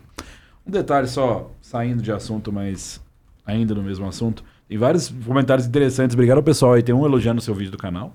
Ah, Aí, Bastidores? é. Saiu hoje Bastidores. Amanhã tem o de Gostou? Eu domingo. não assisti ainda, vou assistir. Não assisti também. Inclusive, o Shep ele é muito bom em adaptar as coisas, porque te deram um monte de feedback no primeiro vídeo, você já fez certo pro segundo, É, já fez certo mudei pro pra outro. caralho, já mudei Eu pra assisti, caralho. Tá realmente muito bom. Então, quem não conhece o canal do Shep, se a produção puder mandar no, no chat aí, É a, produção, é a, produção, a, produção, a produção, se Deus quiser, vai mandar. Manda o canal do Shep aí, se inscreve, rapaziada, que ele tá mandando um bastidor muito interessante que vai ter o bagulho, inclusive, que você falou do Kalec. Do né? Kaleca amanhã. Que Eu tô pegando o bastidor de algum. Eu tô pegando a coletiva de imprensa de alguns times também. Então o Kalec te falou do bagulho antes de... Pois é, eu fiquei até surpreso dele ter falado. Eu falei, pô, Alex, senta aqui. Você pode falar? Achei que ele ia vazar. Ele não. Sentou, falou. Falei, Eu não fiz de caralho. propósito, mas se quiser dar o gancho, fica à vontade, tá? Do- ah, vou dar. Vamos, vamos, vamos pro Não gancho então. Vamos, vamos, vamos. nesse assunto pela- Aproveitar e ler o superchat do Carlos Eduardo. Ele mandou: quando vai ter o especial do Dota? Com o pai do, como pai do MOBA. E eu fui cria desse- do, do Dota desde o Warcraft 3. Queria ver ele tendo sua importância também. Quando tiver pra rolar o The International esse ano, a gente faz então. A gente chama a galera aqui do Dota, até, sei lá, o Igor, né? O 3K. Tem um cara que tem que, se a gente chamasse, esse meu sonho. Acho que talvez uma das pessoas que eu mais queria conversar aqui nessa mesa. Seu Creyson. Se Seu o Creyson. seu Creyson... Ah, o povo aqui conhece, seu Grayson. É, o pessoal, o pessoal aí, eu- conhece. Eu, nem sei se ele tá streamando ainda. Ele tá streamando do Dota? Fui eu que chamei ele pro fogo. Não, o cara é sensacional, pô. Vamos, vamos, vamos de seu Creyson perto Aqui do. a gente tem muito especialista. É, é o streamer ajuda? de Dota que eu mais assisti na minha vida. Sem sombra de dúvida. Vamos de seu Creyson, então, perto do The International, pô, com certeza. Então, já que o Diogo deu aí, levantou o, o assunto, vamos falar dela. Não é, não, não, não é a Gida. sabe? Não é a Gi. Aqui a Gi A Gi tá, tá bem demais. Tá, cara, seis Que vitórias em sequência, Não, eu- esmagou a Eu vou- Loud. eu, vou trazer, eu vou trazer aqui um questionamento. Você você narrou o jogo da. Foi você que narrou, Qual? não, né? O da, da Gil não foi você que narrou. Foi, foi eu. Você não acha que ele sai tinha que ter se matado e matado os dois na passiva? No, no First Blood? Ele sai correndo. Então a batatinha, tanto que o Napum fala batata. É porque. Acho que ele, ele queria sair vivo pra pe- o Croc pegar o double. Ah. Eu, essa jogada eu fiquei tipo assim, não, jogadaça, tal. O Ranger fez o que tinha que ser feito. A gente jogou pra ali. caralho. Mas eu falei, ué, o Sion tá correndo. Quando na minha solo kill, o Sion se mata e mata os dois. Acho que ele queria ficar vivo pro Croc pegar o double. Só que aí o Ranger jogou e jogou, porra. E aí ele, porra, Mas deu o double kill pro Hirit. A gente tá muito bem, rapaziada. Podem ficar tranquilos. Ah, a gente tá de boaça. A gente tá de boa. Jogando cada vez melhor, absurdamente. Amassou a Loud. O Jean ficou puto, E o, o tweetou. gato vibrando lá. Nossa, o Jean deu uma tweetada, tipo assim. O que foi que ele falou? Isso é uma palhaçada? Ah, já alguma que, a gente, já, que a gente tá, já que a gente tocou nesse, nesse assunto, dentro É. desse assunto, pô, situação da Loud estranha, né? O que tá passando. Ridículo essa porra, foi o que o Jean tweetou. Meu amigo? Ridículo esta porra. A situação da Loud é, é, é é diferenciada, porque a gente esperava que era um dos times que, junto com a PEN e tal, os times que a gente esperava que não mudaram e que iam manter o bom desempenho, estão dando essas, essas derrapadas. Na Loud, o que eu acho que é notável é que o Croc entrou num modo que ele entrou na- no, no campeonato passado. Foi aquele modo do meio de campeonato dele. O Croc? É, pra não mim. bota o- culpa no Croc. Não, mas pra mim, é que, é que pra mim é muito evidente que ele não tá confortável nesse meta. Eu não tô colocando culpa. Eu tô falando que ele sempre é um cara que quando ele traz o jogo dele, ele é diferenciado. Mas claramente esse meta de gankar cedo, eu achava que era, que era azar, mas não, é- não era. Não sei, Toda vez o cara tá conseguindo dar uma volta nele, dar um first blood, fazer alguma coisa. Eu tô. Assim, eu não tô apontando erros nesse time, eu procurando culpados, mas eu tô achando a Loud toda estranha. Eu tô achando o robô muito fora do eixo. Eu tô achando. O Tim jogou, o Tim jogou abaixo da, da- no, final de semana. O Tim, ele, no, no jogo de sábado, ele jogou bem pra caralho. Sim, ele sabe jogou sim, bem. O segundo. É, aí no pff, domingo eles já jogaram. Não, teve o D-Rise, que ele não jogou bem na semana passada. A bot lane tá me incomodando muito da Loud. Muito, muito, muito. Assim, parece que, tipo, o Roach nem tá lá, assim, sabe? Sei lá, não sei o que é, né? Mas tá tudo muito estranho. Eu não, tô, eu não, não vejo culpa de um lugar. Que- Pra mim tá tudo muito abaixo. Talvez o que grita pra mim muito do, do, do Croc é porque, de novo, esse é um meta onde o jungler define muita coisa. Se o jungler consegue impactar. Ah, tá. Você que já falou alguma coisa que eu falei, entendeu? falei, caramba, ele discorda mesmo, ele tá levantando pra cima de mim.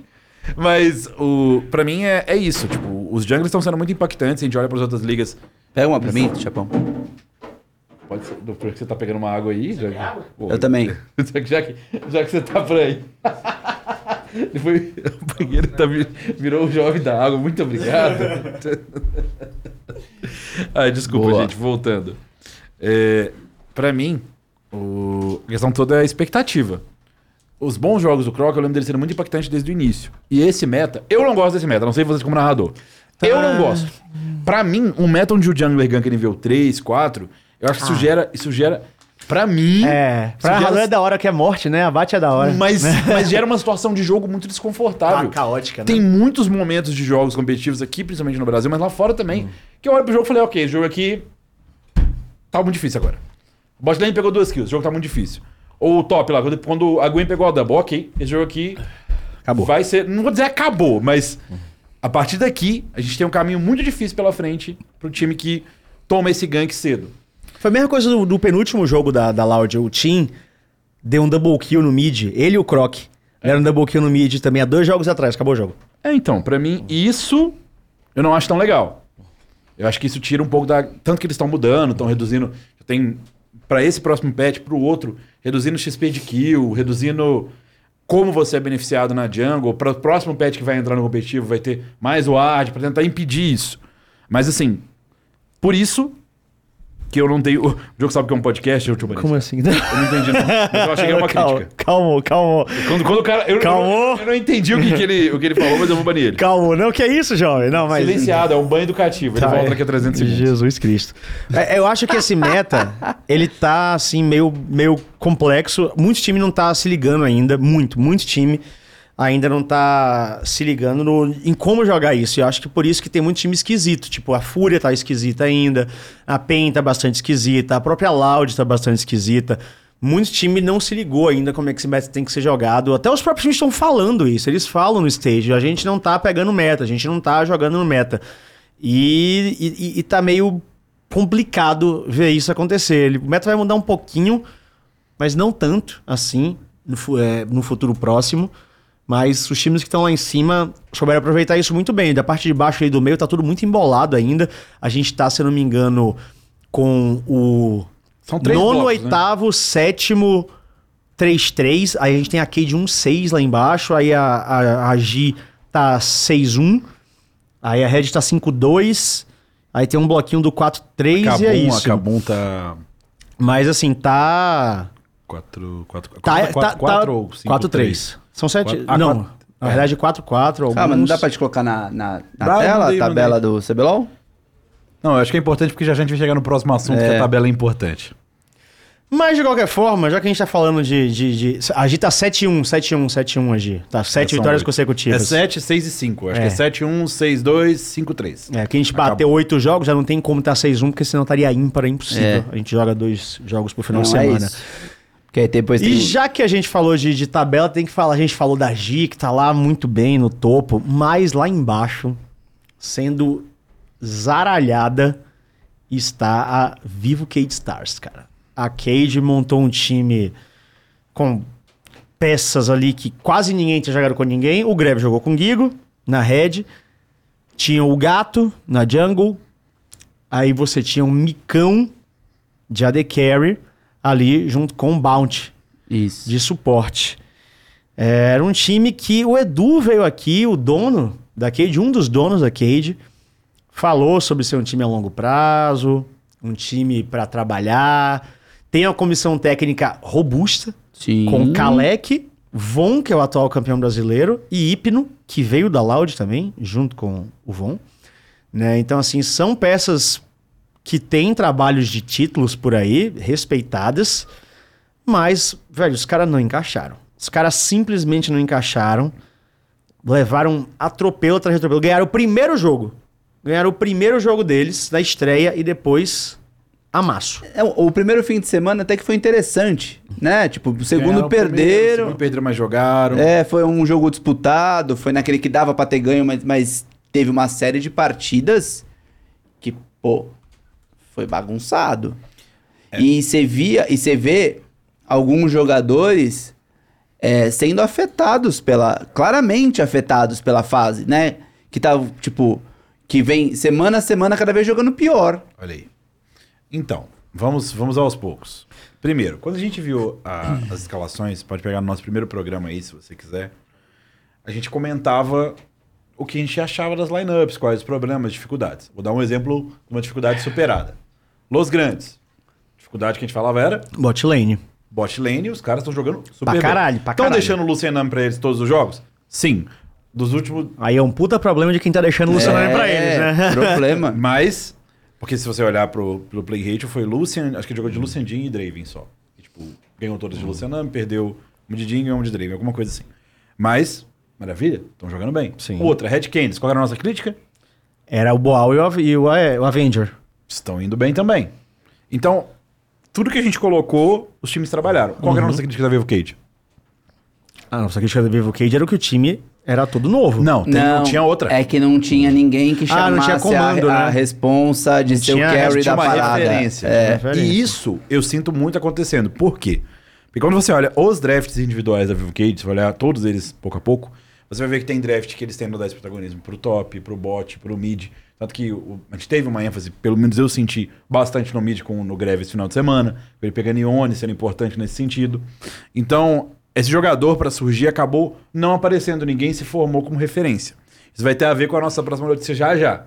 Mas só para um, o pessoal de casa entender como que é complicada a situação da Cade, agora, olhando para a tabela aqui, se a produção jogar aí, a gente vai ter uma possibilidade de ver, O quê? que é só para vocês verem como que é complicado. Esse 1-7 da Cade, faltam 10 pontos no campeonato. Historicamente no CBLOL, com 10 pontos, com, com, 10, com 10 times, você A classificava nota de com- corte é 10 vitórias. É, Às vezes 9. Muito, teve muito um, raro. Teve um que foi 8. Um. Sim. Mas tipo, você precisa de no mínimo uns 9 pra ficar satisfeito.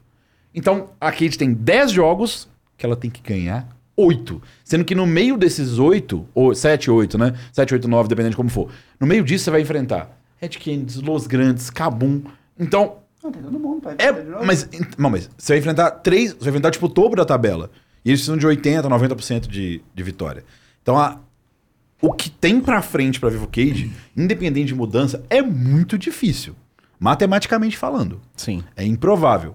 Eu vi muito pessoal falando, chefe, não sei se você concorda ou discorda, falando, ah, a gente acha que a PEN já tá desclassificada, Não. para os playoffs. Matematicamente, eles têm uma chance muito mais robusta de pegar um playoff. Gente, ó, a PEN tá 3-5, a NTZ tá 3-5, a Fúria tá 3-5. A gente tem três times 3-5 nesse momento. Aí a Loud tá 4-4, a Liberty tá 4-4, o Fluxo tá 4-4. Isso é uma vitória só de diferença. É. Aí a gente tem Kabum 5-3 em terceiro. Aí a gente tem a Red 6-2 em segundo. E a gigantesca Los Grandes isolada em primeiro, 7-1. E a Cade lá embaixo 1-7. Não, porque vale lembrar. Cara, tudo pode acontecer ainda. É, porque o. Eles vão, ele vai enfrentar todo mundo, esse que tá um, um ponto, na, uma vitória na frente. A gente volta pro segundo turno no domingo agora. Domingo a gente começa o segundo É, turno. então, tipo, a hora que você ganha, você tira do cara também. Então, ó, não tá. Tipo, tem muita coisa aberta. Só que a situação da Vivo é. É muito complicado. Treta. Inclusive, o jogo que eu acho que foi o jogo mais triste pra eles foi o de sábado. Que é o que eles estavam na frente. Onde eles lutam um Drake de oceano, perdem e a coisa acontece. O jogo do Ione. Que o. Caralho, o Greve tava gigantesco de Oni. Esse jogo aí. Esse jogo aí. Ele tava tipo 5 barra 1, Esse tá ligado? Era, era, era muito, tava muito encaminhado em certo ponto. Mas é lógico, o psicológico pesa ali. Você, eles sabem que se perdessem mais um jogo ou dois, né, no final de semana, a situação ficaria muito complicada. Então acho que ali foi um jogo que pesou bastante. Cara, é, sabe que o pior de tudo? As escolhas de o que fazer pra mudar o time são esquisitas. Depende. Me fala por quê. É, aí vem esse capítulo que é. Eles As mudam. mudanças, né? Eles mudam. Chega no, no- no- no- no- na sexta, a gente recebe o e-mail de, De alterações. de alterações e não alterações. Aí tinha lá. Sai Micão, sai o Bounty Saiu o gato. e sai o gato. Entra Sting. Ok, o Sting é o famoso bombeiro de CBLOL. O cara só sobe pra apagar incêndio e o coitado é colocado de volta na Academy. Porque é isso que vai acontecer muito em breve. E a gente vai falar disso já já. Sim. Sai o Micão, cara. Então, Tá ligado? Sai o Mikael não é mudança demais, Thiago Maia, você como pra o técnico? Steps. E aí entra o Crastiel suporte. Então, não me falam que o, que o suporte do Academy tem ido bem. Você tem feito qual é o companhia? Telas, ele ganhou É. destaque, inclusive. Tava Sim. jogado bem, sim. Então, vamos lá. Na minha cabeça, o Ele que, melhorou nos últimos o que parecia mais lógico, você segura os três que tem um pouco mais de experiência, Guigo, Greve e Micão, e troca os do- o, o pessoal que tem menos experiência pra ver se dá, né, dá jogo. Mas, pô, trocar, tipo, o, o- tirar o micão e não usar, e não colocar, sei lá, podia colocar a bot lane inteira do Academy. Não sei, põe steps e telas. O, o que a gente quer Colocar o Crashtiel de suporte é muito esquisito. o que a gente conversou lá, assim, castes, pá, alguns. E assim, o que eu, junto com alguns outros, falamos, tipo assim, velho, se era pra fazer isso, sobe o Academy inteiro. Sobe os cinco. Tá ligado? Sobe os cinco da Academy e foda-se, pra mudar três peças Pior assim. que o Academy deles estava bem. Porque Mas assim, eles devem ter cogitado isso. 100% cogitaram subir o Academy inteiro. porque... Com certeza eles cogitaram isso. É, acho que antes disso, Shep. O que que levaria a isso, Thiago Maia? Vamos lá, vamos com calma. Antes disso. Treta? É isso que eu ia colocar aqui, ó. O Edu, ele por veio aqui, isso falou que que. Não, o Edu chegou aqui e falou que ele tava pensando a longo prazo, correto? Ele veio e falou, tipo, ó, essas são as peças, a gente vai a longo prazo.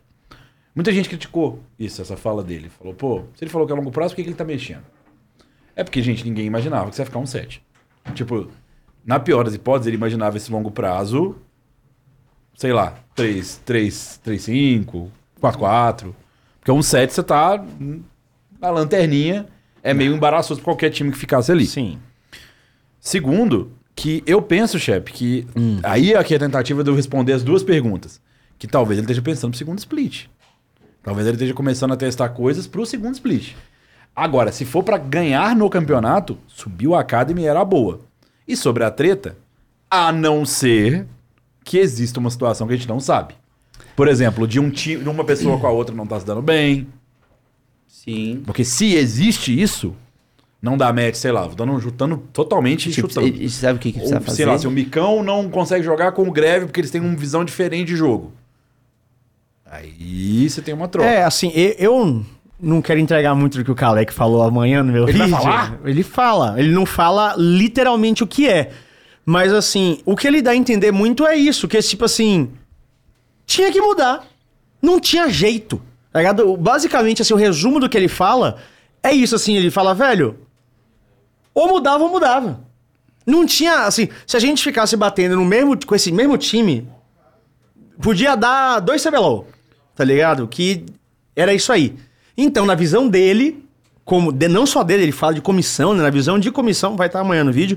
Na visão de comissão, ele fala: nós achamos melhor, junto com a diretoria, ele cita a diretoria, inclusive. Ele fala assim: junto com a diretoria, mudar. Porque era melhor pro time. O time também concordou, né? Segundo o, o Kalec, que foi uma coisa.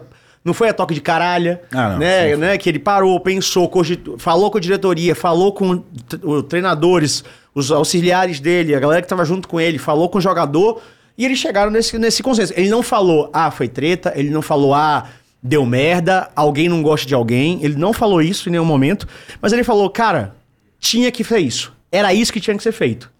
Sabe? Agora, Mas- agora eu vou ser objetivo na, Fala. na, na ideia. Não é criticando por criticar, é falando a realidade. Da mesma coisa que eu falei da Loud, da questão do Croc, que por mais que a Loud tenha vários problemas, pra mim, pra esse método, do jeito que os jogos estão sendo correndo, o jungler dá muita diferença. Na Cage, muitos jogos, o diff que tava rolando era um diff da jungle. A gente tem junglers muito bons no CBLOL e que o Gator é um jungler que tá começando. Então, muitos jogos eu sentia que ele ficava um pouco atrás desses junglers. Lógico que colocar o Sting não necessariamente resolve, por quê? Porque mais o Sting seja mais experiente, também não é um jogador que vai te resolver, que a gente vai chegar lá na resolução já já. Mas as outras mudanças, pra mim, foram muito estranhas. A do Bounty, eu até entendo. De colocar, se fosse só colocar o Crashel, eu até entendia. Porque, querendo ou não, se você pega o. Nada contra também. Você falou do Telas, do menino do Aham. Academy. Mas se você coloca o Crashel aqui, o Telas aqui, o Crashel ali, como jogador, pacote completo. Tá, ele você tá num disse pra, nível pra dar uma acima. orientada. Não é só isso, é um cara mais preparado. E ele era o Caller no time dele. É no time ele dele. sempre foi o Caller no É, time. então assim, é o pacote completo dele é mais elevado. É um cara que vai te agregar bastante se colocar ele no time. Tirar o AD é que pra mim não fez sentido mesmo. Porque entre o Micão e o Steps, o Steps jogou bem a última semana do Academy, mas assim, não foi nada tipo, oh meu Deus, um V9. Não. E eu não achava que o Micão, lógico, não tava jogando mil flores, mas, Mas eu achei que tava eu, eu achei que o Micão foi caindo.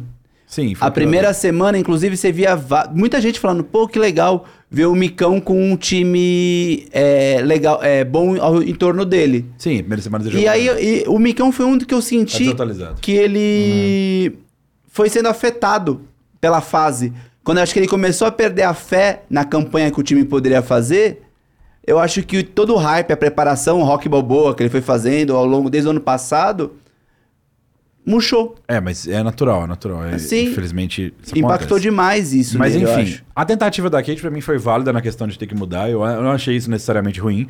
O que talvez tenha demorado é a solução número 2, né, chefe?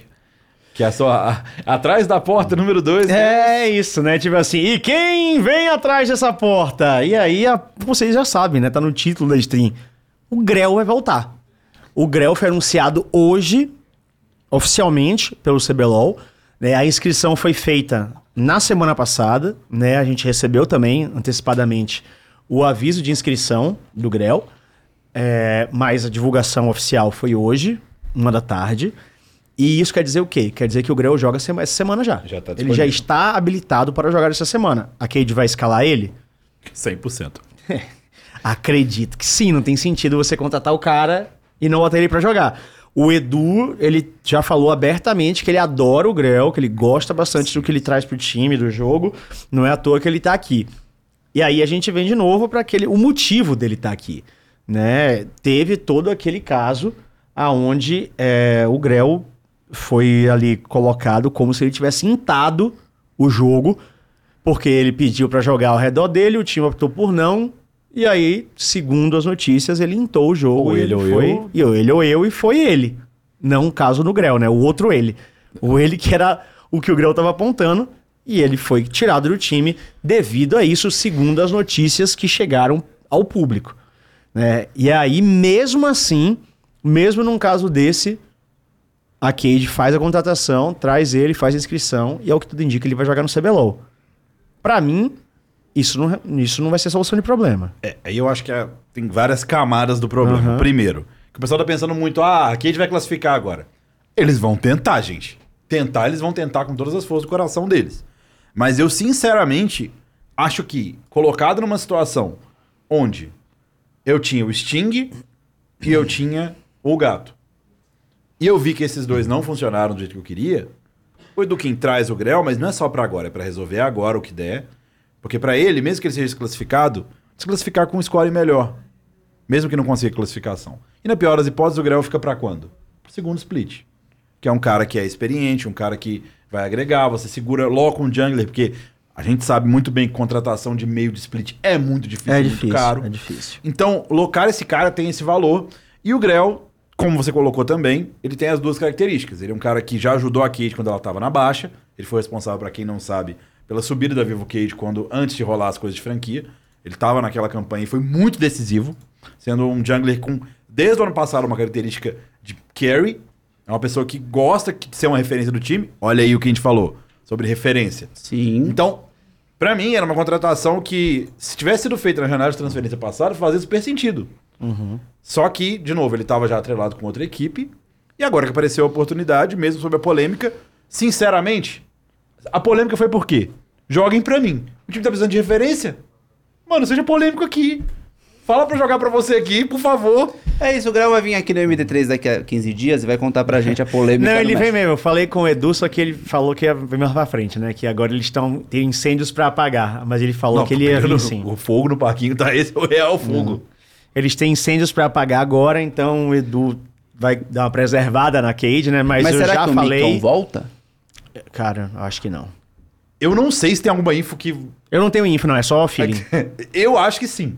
É, é só eu, feeling. eu acho que sim também. É só feeling. Porque ele fez. Eu não assisti o jogo ainda. Eu acho que ele caminho. volta no, no- junto com o Crashel mesmo. Eu vim dormindo pra cá, mas eu então não vi. Mas eles falaram que ele foi bem no Academy e teve o meme que ele postou. Esse eu vi no Twitter. Ele falou: Nossa, esse tal de Micão que eu tô jogando no Academy é bom. Quem sabe um dia ele joga no CBLOL. Inclusive, eu tenho. Isso. Eu postei no vídeo de hoje? Eu acho que sim, não lembro. Mas postei. É, a torcida, quando nome a dele. Cade perdeu. Postou, postou ontem. Postei ontem. É, postei até no Insta. A galera ficou gritando: Micão, Micão, tá, tá, Tá, tá, tá, tá. Em todas as derrotas da Cade, a torcida ficava micão, micão. É engraçado isso, porque tirando o caso óbvio do Ranger, né, que é extremamente querido hoje em dia pelo toda a situação, é muito difícil a torcida de todos os times simpatizarem com alguém. E o Micão, ele tem uma, um carinho da torcida bem diferenciado.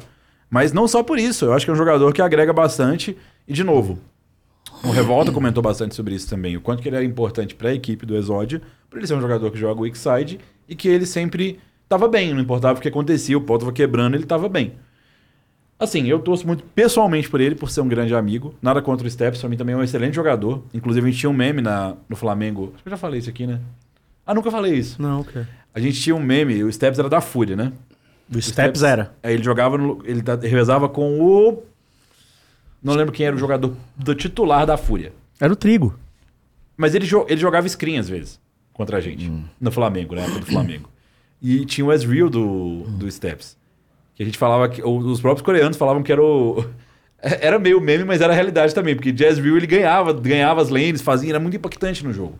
Mesmo antes. A gente brincava que era o, era o Tier God de pique de player. Era o Ezreal do Steps. Que era o cara do Academy. Mas ao mesmo tempo ele realmente era impactante. Então, apesar de ser um menino que é impactante faz um tempo, eu vejo, Shep, que sim, o Micão pode voltar. Você tem seu feeling que não. É só feeling, dá? É só feeling, não é informação, Mas é só feeling. Se eu tivesse que é, montar o time com o Grell, eu estaria com o Gigo tranquilo, Gigo greve, ok. Na verdade, E sabe por que é feeling? Não é porque o Micão tá jogando mal e dizendo assim, ele não vai voltar a jogar bem. É porque se você tem um Micão num time, você tira o Micão, na minha cabeça, assim. Entendi o raciocínio. Não é só desempenho. entendi, entendi. Tá? Num time onde você precisa de referência, num time onde você precisa a voz, talvez não esteja encaixando realmente. É, Por e é um- isso que eu acho que não- ele não volta. E é uma coincidência também, eu não tinha pensado por esse lado, do meta, né? Que é um meta de bot forte. Então, acontece isso no meta de bot forte. Por exemplo, o- uma coisa que é notória do Micão é o Lucian. Que o Lucian é um campeão que, apesar do Micão executar a mecânica, em questão de agressividade, notoriamente, isso aí sempre foi falado desde antes, que é um campeão que a própria, o próprio Exódio lá atrás, e mesmo antes, o Micão ele não consegue emplacar do jeito que normalmente é pra jogar, com agressividade. Mas assim, a única coisa que eu fico pensando é nessa entrada do Crestiel. Você acha que se o, o Bounty tivesse um pouco melhor, o Crestiel entraria mid? Cara, eu sinceramente eu não sei, eu acho que não. Você acha que o Porque Bounty eu tá acho entrando- que o Greve tem um papel muito forte nessa Cade. Ele tá sendo a voz. A gente vê no Na Escuta, escuta vê e escuta no Na Escuta, praticamente ele fala tudo Sim, o jogo sim. todo. Então- assim, então ele tá sendo. ele tá- eu vejo que ele tá sendo sobrecarregado, que tudo ele fala. Eu tô tá fazendo essa pergunta porque ela tem um outro lado. Então, provavelmente o Crestiel entra só realmente. É que uma coisa é você colocar o Crestiel pelas qualidades dele. Outra coisa é você tá preenchendo o vazio do suporte, entendeu? Sim, mas. Que é, é, é diferente. Mas enfim. Porque é isso, eu peguei até os drafts aqui, ó. Hum. A gente falou disso na transmissão. De sábado e domingo agora com o Crashel entrando. Eles não mudaram tanta coisa, ó. No, no sábado, eles jogaram de. Vamos pegar só a galera que mudou. O Kong é uma coisa que tá sendo jogada já. Aí a bot lane, e Lulu. É, Sejuani. E aí a bot lane. Ou desculpa, é. Vai e a, e a bot lane, Varus Karma. Essa foi a bot lane que eles jogaram agora, nesse final de semana, dia 12 e 11. Aí vamos pegar aqui os jogos do dia 4 e 5. Que a Cade jogou contra a Los. E no dia 4 eles jogaram contra a Liberty. Contra. Aqui. Contra a Liberty. Eles jogaram de. Lucianami. É, que, que a gente tinha criticado. E contra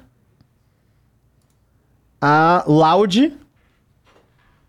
Eles jogaram de Zaya Nautilus, né? Zaya Nautilus. Esse foi o jogo né? que ele foi daivado, lembrei. E aí, Sejuani na jungle, né? E no outro jogo, Sejuani na jungle de novo. É, e, e assim, de novo, pra mim, a Kate pensa adiante. Eu acho que o fit é perfeito do Grau.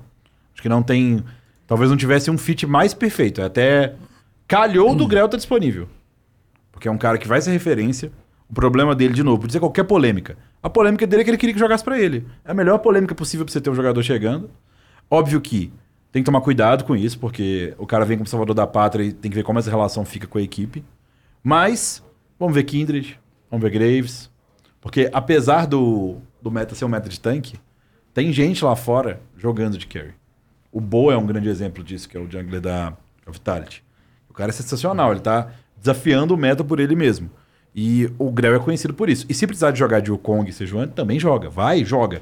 O Grell, pra quem não sabe, ele classificou pro ano passado pro Mundial jogando exatamente de Wukong. Ele era muito bom de Wukong. Então, pra mim, edição perfeita. E, obviamente, que ele vai colocar um contratinho gostosinho ali até o fim do ano. Pelo menos. Ah, no mínimo. No mínimo um contratinho Pra até o fim do ano. segurar e ver o que vai acontecer. Tem uma mensagem do Fernando Augusto que ele mandou aqui no Superchat. Com a chegada do Grell, o Micão não seria uma peça melhor para o time? Porém, porém se subir o Micão, ficam sem AD no Academy. Não é isso, não. Se subir o Micão, volta. É que tem uma regra, né? De quando você sobe, você fica um tempo sem. Só uma semana. É, então. Aí, na pior das hipóteses, eles pegariam outra pessoa, gente. Isso aí, tipo. É. É que o cara não, tá não. falando- É porque assim, ó, quem joga o Academy pode subir direto pro CBLOL. Isso. Quem joga o CBLOL tem que esperar uma semana. Então, por exemplo, o Micão agora já pode subir pro CBLOL essa, esse final de semana. É, não pode do sábado pro domingo, né? Ele não pode jogar o CBLOL e jogar o Academy. Isso ele não pode fazer. Mas quem joga o Academy pode subir instantâneo pro CBLOL. Então, o Micão vai jogar hoje e amanhã o Academy. Não sei nem se já jogou. É, já deve ter Jogou, jogado. jogou, Eles falaram que eles, eu falei no Twitch, eles falaram que eles jogaram, falou que eles jogaram bem. Ah, ganharam? Eu acho que sim, porque eu, eu só vi o tweet do Micão falando que esse tal de Micão do Academy. Ah, inclusive teve até um cara que mandou isso aqui, ó, um do superchat. Que jogou na Academy parece bom, pode até subir pro CBLOL É, um dia. o Astralan, ele mandou esse micão da Cade, a cara, e parece bem promissor. Talvez consiga ganhar um CBLOL um dia. Ele mandou um superchat. É, Quem sabe aí ele ganha o quinto dele. Mas é, o micão, ele pode jogar nesse final de semana agora, já no CBLOL. Ele não podia jogar no... no... É isso que não fez sentido pra mim, porque. Pera aí, deixa eu, deixa eu pegar aqui. Não, não precisa tirar agora. Não, é, é... Se o micão jogasse agora, ou no sábado ou no domingo, que passou... Ele não podia jogar Ele o não podia jogar o Academy. Porque é a A mesma de hoje e de rodada, amanhã, né? é, exatamente. Mas na próxima ele já pode ir pro CBLOL. É Eu isso. entendi, eu Pronto. entendi. É, o cara do Academy que vai subir, ele joga a rodada passada do Academy e a E joga. rodada É. do CBLOL. O CBLOL não, ele tem que jogar, ele tem que jogar só. É, ele joga a próxima do CBLOL, né? Isso, É exatamente. É, exatamente isso aí. Então, assim, daria pra o Micão jogar o CBLOL e, e o, o CEP jogar o Academy. O Micão Isso não é ficou problema. 709. 709? É, é um promissor, o jovem talento. Jovem talento Mikael, como diz o Takas ali, né? Cara, assim, eu acho. Não vou dizer, não, não acho, na verdade não, né? Porque eu falei assim, eu, eu conversei um pouquinho com o Micão, e aí eu falei assim, tipo, porra, você vai jogar o Academy? Aí falou, vou, chefão, eu prefiro jogar Academy do, ficar, do que ficar sem jogar. Eu falei, cara, que foda isso. É, ele é- Porque Sei lá se eu ia querer jogar o Academy, tá ligado? Se eu sou um jogador de CBLOL que ganhei quatro títulos. Mas eu acho que faz parte do momento dele. Eu acho que se ele tivesse- se fosse o mesmo Micão, por exemplo, na época lá da Cage, tava dando errado, que eles foram rebaixados e tal, se eu oferecesse o Academy, esse pai ele não jogava. Agora, se estivesse naquele, naquele cenário, oferecer uma série B e tal. Mas ne- nessa situação, eu vejo que ele tá. Eu acredito nele.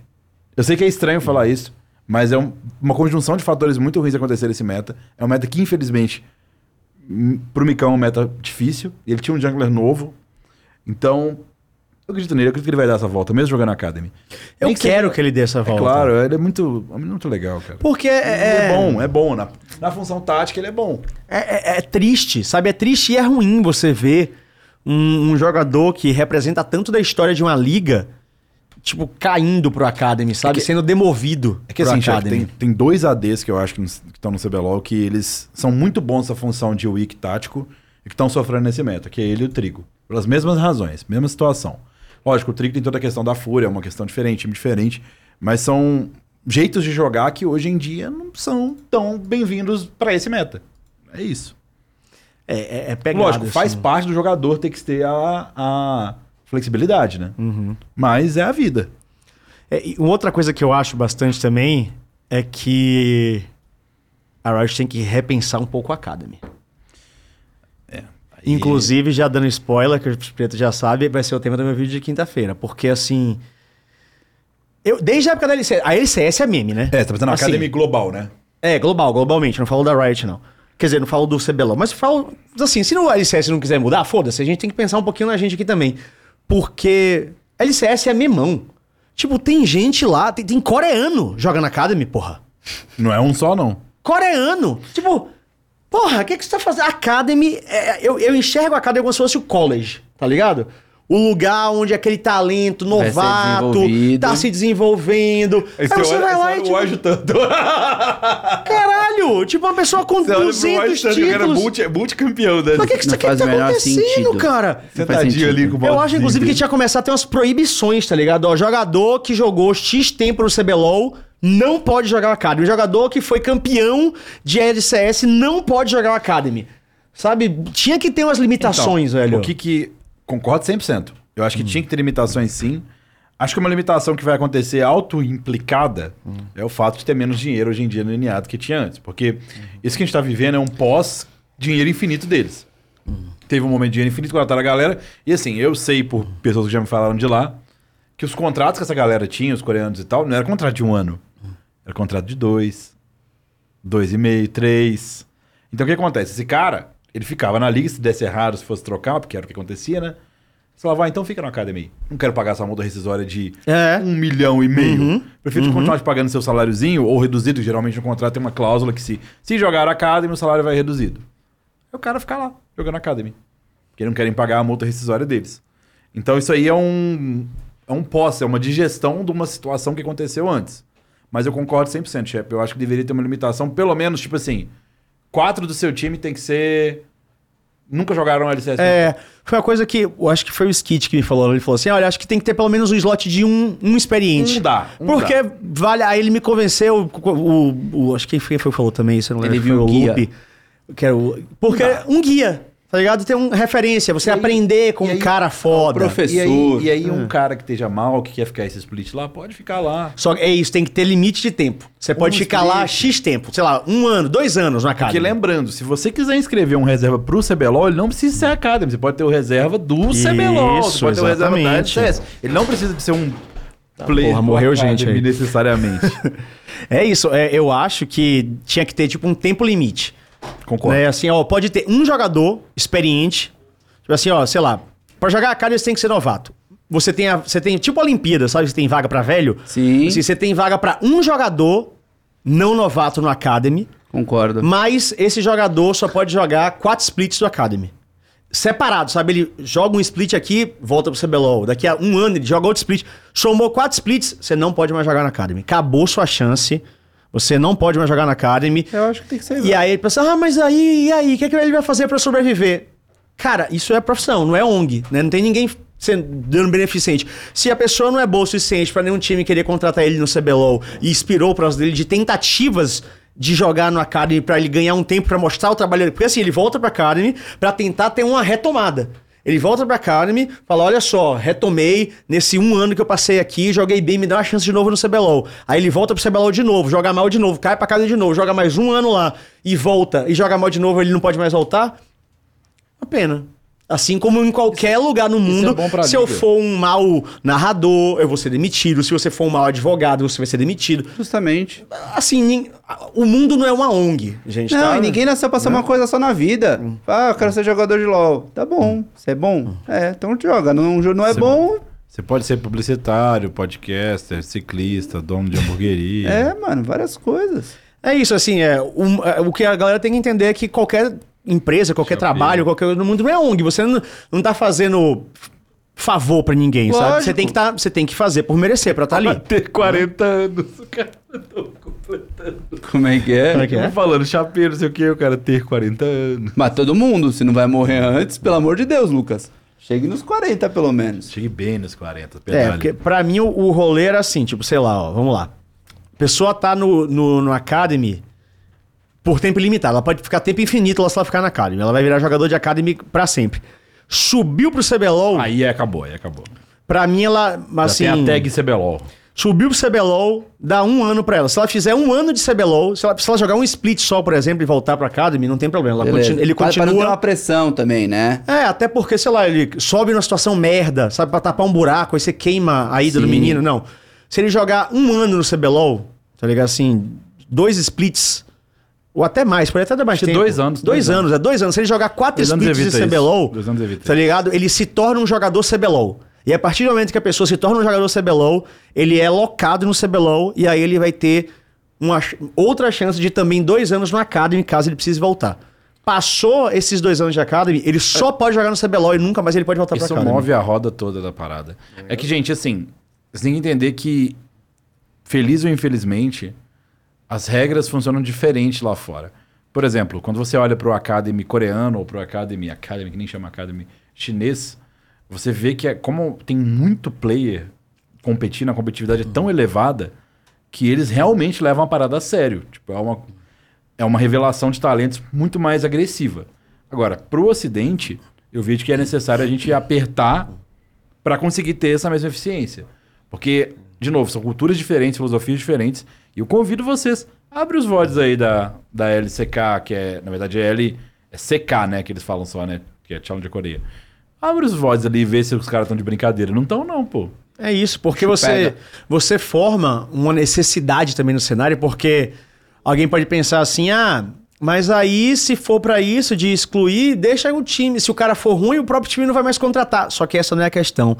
Muitas vezes, tipo, um time vai continuar contratando alguém que já tá ali porque justamente pela comodidade. Né? Ele vai dizer assim: ah, porra, eu vou ter que procurar um talento de solo kill pra botar no Academy pra ver se esse moleque vai render. Ah, eu vou colocar esse jogador que já jogou 5 CBLOL, sempre tá ali na última posição, sabe? Nunca conseguiu nenhum título. E vou botar esse cara lá porque a comunidade já conhece ele, sabe? Eu não vou levar um hate. Vou colocar esse cara lá porque ele, sabe, vai jogar pro nível do Academy, um nível bom. Vou ficar lá com jogando e é isso. Se você proíbe um cara que ficou um monte de tempo no CBLOL e nunca fez lá nada lá, de voltar pro Academy, você fala, time, você tem que achar uma pessoa nova. Você tem que achar um talento novo na Sabe solo uma coisa kill. que eu acho que tem acontecido às vezes com alguns times de academy? Ah, vira meio que um maleiro. Maleiro de jogador. Uhum. Esse cara tá aqui solto, tá sem contrato, eu vou contratar ele porque eu quero testar um time aqui no CBLOL. Talvez não funcione. Aí eu pego um banquetinha, subo no maleiro e pego o cara pra jogar. E aí o que acontece? Como você tá usando o teu academy de maleiro, você não usa pra desenvolver jogador. Exato. O que, é que você faria numa situação dessa normalmente?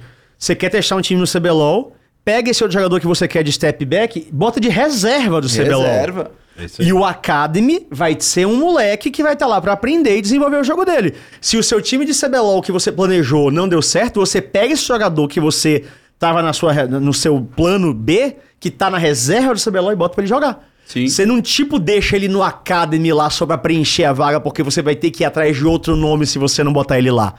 Sabe, o Academy, ele tem que ser visto como um celeiro de novos talentos. Sim. Ele não pode ser estoque de jogador que não tem mais espaço no CBLOL. Aham. Porque uma coisa é um jogador que é bom e os times deram, memaram ali e ninguém contratou ele.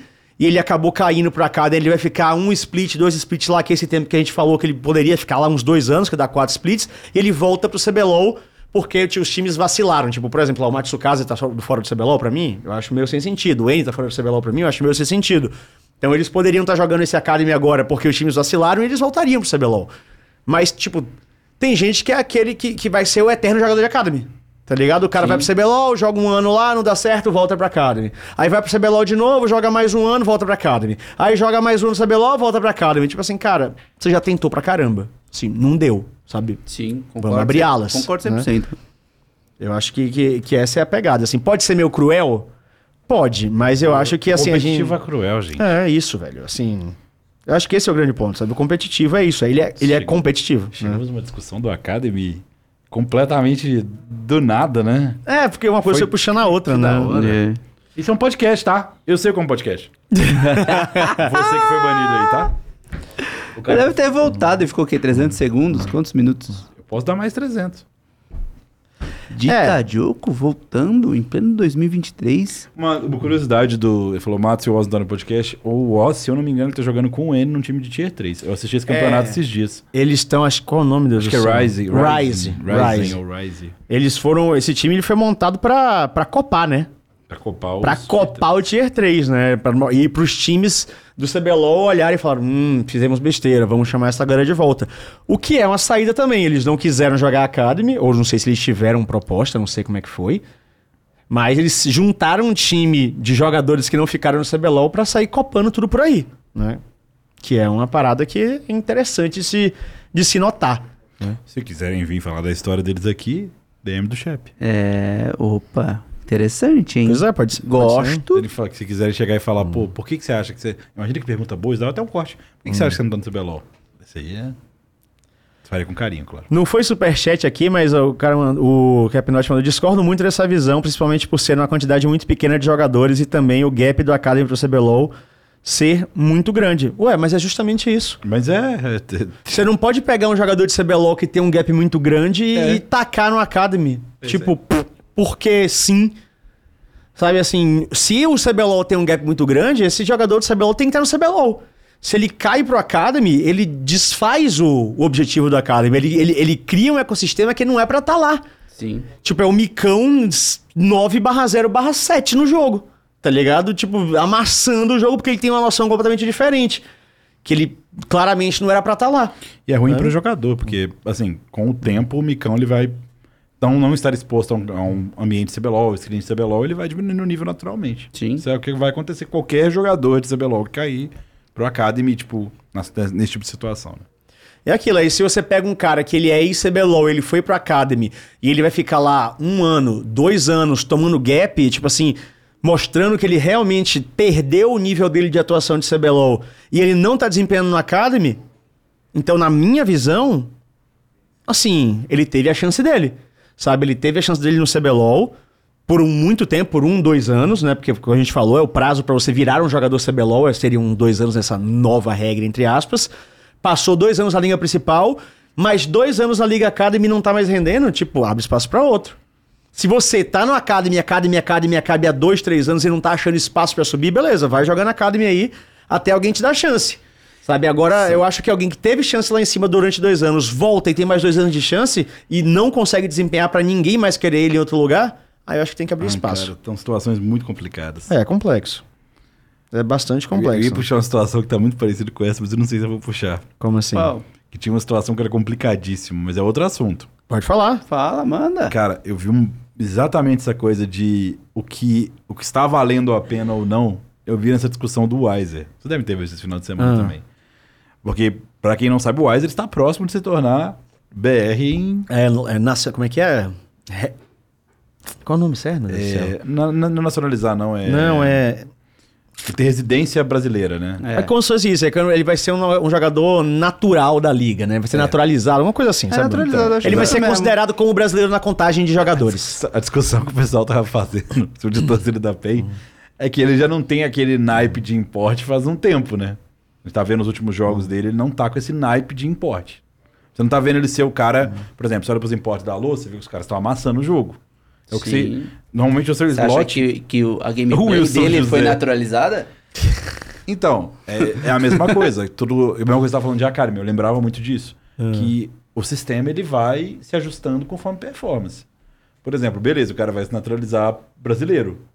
Mas se ele não entregar o que o importe entrega, independente de se naturalizar ou não, ele não é interessante pra liga. Por causa da, da, da barreira linguística, essas coisas Ex- todas, Exatamente, tipo, não é, não é necessariamente só porque o cara é coreano. né? Uhum. Ele tem que entregar, tem que ser um coreano que chega, tanto que a, a grande. A maior exemplo disso é que os coreanos vêm e os que perdem geralmente vão embora. Ou seja, independente se for pela vontade do cara ou pela vontade da liga, o jogador ele tem que demonstrar a performance dele independente. Não é ser cruel, é como a coisa é, pô. Concordo. Independente se o cara vai se naturalizar, se vai ser BR, tem que estar jogando. Não sei se isso passa pela cabeça dele, mas é o que eu olho e penso. Você vê na PEN, você imagina que ele deveria ganhar as lanes dele. Ele deveria. Tudo bem, o nível do top subiu, o CBLOL? Subiu. Mas a gente via como. Você lembra do Wise quando ele chegou? Porra, sim, era O diff, bicho né? era- o bicho Era era diff. embaçado. Os times todos baniam o Jace sempre, baniam os outros champions dele, às vezes dava 3, 4 ban. Dão 3, 4 ban hoje em O dia. que que aconteceu com ele? Amor? Ele tá namorando, tá namorando. Aí, ó. Tá namorando. É isso. Tá namorando há um tempo já. Cê- Aí. uma, hora, uma hora vão tirar de contexto, por isso que eu não falo mais nada. Mas... É pegada, é pegada, é pegada. Mas falando, já que você falou de Wiser, uma- uma- um questionamento. Crise na tradicional? Então, uma situação. Eu acho que é- Crise? eu acho que é pior essa situação que tá. Vamos lá, já que você, já que você trouxe. Eu acho a situação atual da PEN tão ruim quanto, ou pior que se você tivesse de fato muito mal. Essa incerteza machuca muito. Eu acho. Essa coisa de você, tipo, sei lá, entrou na, entrou na semana que tava na suposta crise, chefe. Foi aquela semana retrasada. Aí beleza, ganhou o primeiro jogo, né? Foi contra O quê? Quem o ganhou? primeiro jogo que a PEN ganhou a semana sem ser essa a outra. Vamos lá, a PEN, aqui ó. Ela- todo mundo tava falando que tava em crise, ela chegou e ganhou o jogo do sábado. A PEN ganhou contra a Fluxo no- na aí? semana 3, aí perdeu pra INTZ. Então, aí tipo, nisso, até o link no posto aqui, pô, só vai sair da crise quando ganhar contra a NTZ. Aí perdeu pra Perdeu. NTZ. Então você fica numa situação assim, não tá bom, mas também não podia ser pior. Ah, essa semana perdeu pra Fúria e Liberty. Aí essa semana a situação Oh, perdão, perdão. Ganhou, da uma Fúria e, perdeu, pra Liberty. Então, de novo, mesma coisa. Ganhou da Fúria, todo mundo. "Ê!" Acabou, Perdeu pra acabou. Liberty. Ah. Então, essa situação de altos e baixos, ela é tão ruim quanto a sensação de você estar em uma true crise. Mas a única coisa que eu acho que é a que segura o elenco da PEN, e eu passo tempo pra pra ver qual é a, a função dele de. que ele fala que tem palpites também muito bons. Hum. Mas a PEN foi um time que se encontrou em alguns campeonatos que começou mal, né? O que eu sinto agora é que tem uma pressão que, não, que tá muito acima da média. Será que eles vão se encontrar? O tempo tá acabando. Eles têm, tipo, praticamente toda semana pra eles é playoff agora. Você acha que esses históricos de times passados da mesma org impactam? Como assim? Como é que é? Não, você falou tipo, ah, porque. Mas é porque é a mesma line, pô, praticamente. A line é praticamente a mesma. Só Da mudou PEN? o trigo. É, pô. só mudou o trigo. Por isso que eu tô falando, essa line já se encontrou no final do campeonato. Tomou E um tem- Não, e tem uma desse- estatística- Desse, jeito que tava, não. Tem uma Sim. estatística que a gente mostrou no CBLOL, assim, Ah. que, que é os últimos três splits, a PEN, nas três primeiras rodadas, ficou exatamente com essa pontuação. Olha aí. Aí, ah, não, faz sentido. Não, e É que a sensação é diferente. É porque Eu- os jogos, ah, os jogos que a. PEN perde, hoje em dia, você sente que às vezes eles. Pô, não, vamos lá. tem um- Esse jogo, foi você que narrou o último jogo? Da PEN? Contra... Eu não lembro, não consigo. O que o B-Boy se. Ah, foi você sim. Fui eu, fui eu, O fui B-Boy eu. fala, eu lembrei da sua voz É agora. porque falou, O que é isso? é, é verdade, foi você. Ah, mano, ali era uma situação completamente loucura. De herói a vilão em um segundo. Ai, cara. E claramente ali você vê vários problemas como problema de barreira linguística, problema de situação limite. Porque o que ele tava fazendo não tava necessariamente errado. Mas daquela situação com todo mundo no bar, acabava. Tipo, toma uma decisão. Qualquer, qualquer decisão que eles tivessem tomado juntos seria melhor do que uma decisão separado. Então, a sensação que tem pelas derrotas é uma sensação muito agridoce. É ou você perde, que nem foi o caso da Fúria, que foi numa um jogo construído, numa fight estouraram o jogo, uma fight do quarto Drake, se não me engano. Ou você perde que nem nessa jogada estranha. É o jeito de perder que eu acho que incomoda mais, chefe. É, tá, tá, tá, tá muito desconexo. Toda hora é alguém tomando, parece que uma decisão sozinho. Tipo, tem hora que o Dinquedo de Akali, ele pula sozinho na backline no meio de três, aí o Azir ulta, instantaneamente ele morre, sabe? Ele leva um CC Lock, história, o Bivoy avançando sozinho. Às vezes o Carioca entrou de Wukong na backline pra dar um ultimate no meio de três jogadores. Então, assim, parece que tá um negócio, tipo assim, eu preciso resolver.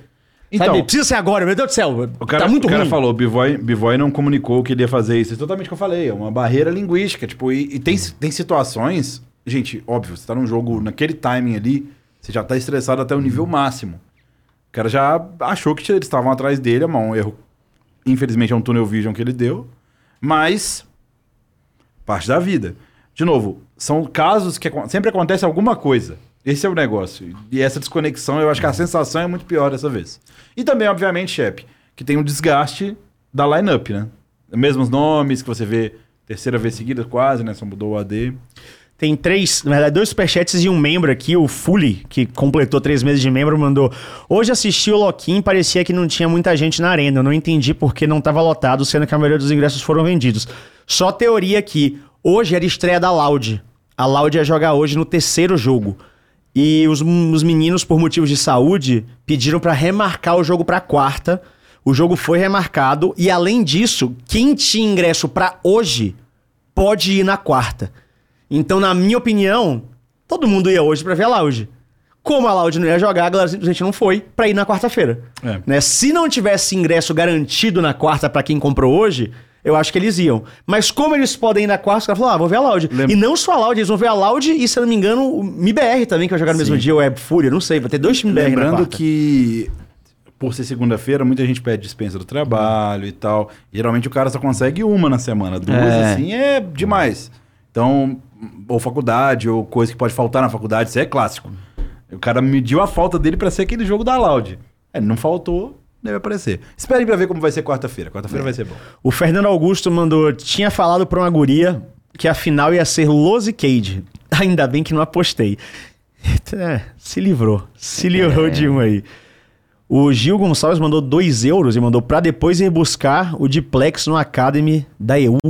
Foi quando a gente tava falando de Academy, gente. É, tá falando do DNA. É, de- do, do, do- dos Academies É milionários. que assim, gente, ó. E, e- O problema de liga, de qualquer liga, é que o sempre o que é novo fica velho depois. Tipo, você contratou, contratei salame. No split que vem, salame já não é mais interessante. Você vai querer batata. Eles sempre querem a coisa nova. Todo sempre quer a novidade. Sempre quer uma contratação quando vira o ano. Então, sim, pode ser que o coreano fique e eles acham mais interessante. Não ganhou, acho mais interessante pegar um cara da Academy. Tem outro superchat aqui do. Cadê, meu Deus do céu? batata. Perdi. Do Fernando Augusto. Ele mandou: Dado o histórico da PEN com essa line, qualquer coisa menos que campeão é inútil. Não sou Penzete, estou muito feliz de ver a PEN perdendo. Ah, mas eu concordo. Não. É que, assim, você tem a mesma line. Você mantém Só a line line. nunca foi campeã. Então, mas é isso. É que ele Eles já chegaram na final. Três Tipo, você não tá vezes. construindo Duas esse vezes. time pra daqui a um split, tá ligado?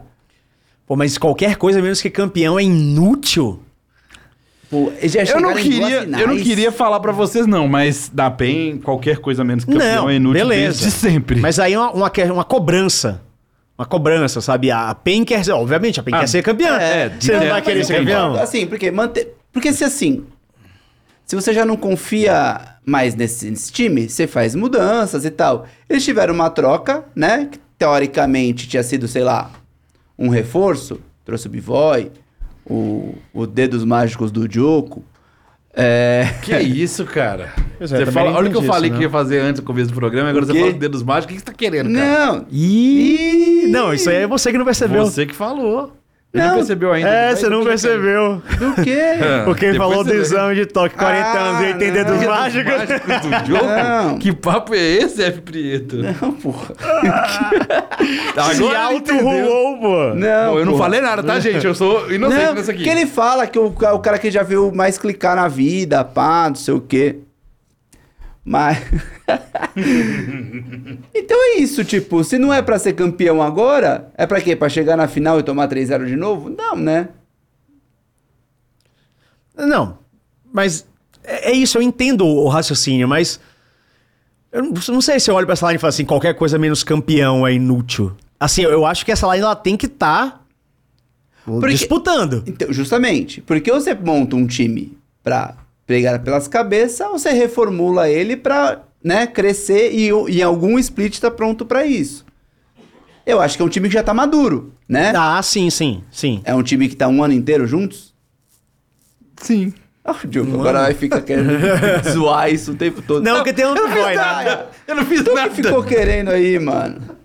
Ainda mandou no chat, nada. dedos mágicos. Não, eu me interajo Thiago com o chat. Maia, você Gente, tá quando, gostando, quando, quando o Maia? programa é com a galera, eu interajo, Thiago Maia tá interajo com a galera assim, Não, e outra coisa, a galera que tem gente que é completamente delusional, tipo assim, e, fala tanta besteira que não tem nem noção. O cara falou, Shep Penzete se doendo. Eu tô falando justamente o contrário. Tô falando que esse time não vai ser campeão. É muito Eu tô falando que esse time, tipo, pra mim, eu olho e falo assim, que se assim, não gente- for campeão, eu vou dizer, tipo assim, ok. É que assim, Tá ligado? existe o classificar... galera é louca. Existe o né? classificar pro playoff e ser campeão.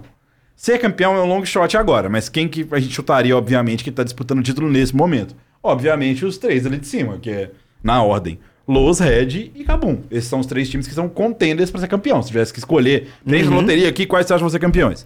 Tem um bololô ali embaixo, que não dá pra saber quem que vai emergir, se é Loud, se é Liberty, se é Fluxo. E podem esses times de baixo também, um deles ser classificado. Mas entre classificar e ser campeão é um long shot, até porque é uma lineup que claramente tem problemas. Gente, você não precisa ser nenhum gênio. Você assiste o jogo, você vê que tem coisas conexas. Então, ele não é Penzete, eu posso garantir que o, que o Shep ele não tem torcida pra nenhum time. Mas, do ponto de vista de qualidade de jogo, eu concordo com você, Preto. Eu acho que eles montaram esse time simplesmente pra ser campeão. E, assim, sempre a PEN monta time pra ser campeão, isso aí é óbvio. Mas a lineup, quando tá nesse tempo aí, cara, eles mesmos, eu acho que eles não aceitam menos. Pegaram duas finais. Assim, essa situação que a PEN se encontra agora é, tem formado uma parada que eu acho bem interessante, que é esse Dinquedo líder. O Dinquedo tem dado a cara a Não, tapa. ele foi incrível, ele tá sendo incrível. Ele tá É? sendo um destaque absoluto. E ele é um cara que, que tem uma personalidade e um, um estilo de comportamento que, que é- tem tudo pra dar muito certo. Tancar e assumir essa liderança e conduzir a PEN pra feitos realmente que a gente não pode prever hoje. É, que se você fosse mexer no time agora, eu não mexeria nele de jeito nenhum. De jeito nenhum. Baseado no que ele, no que ele mostrou.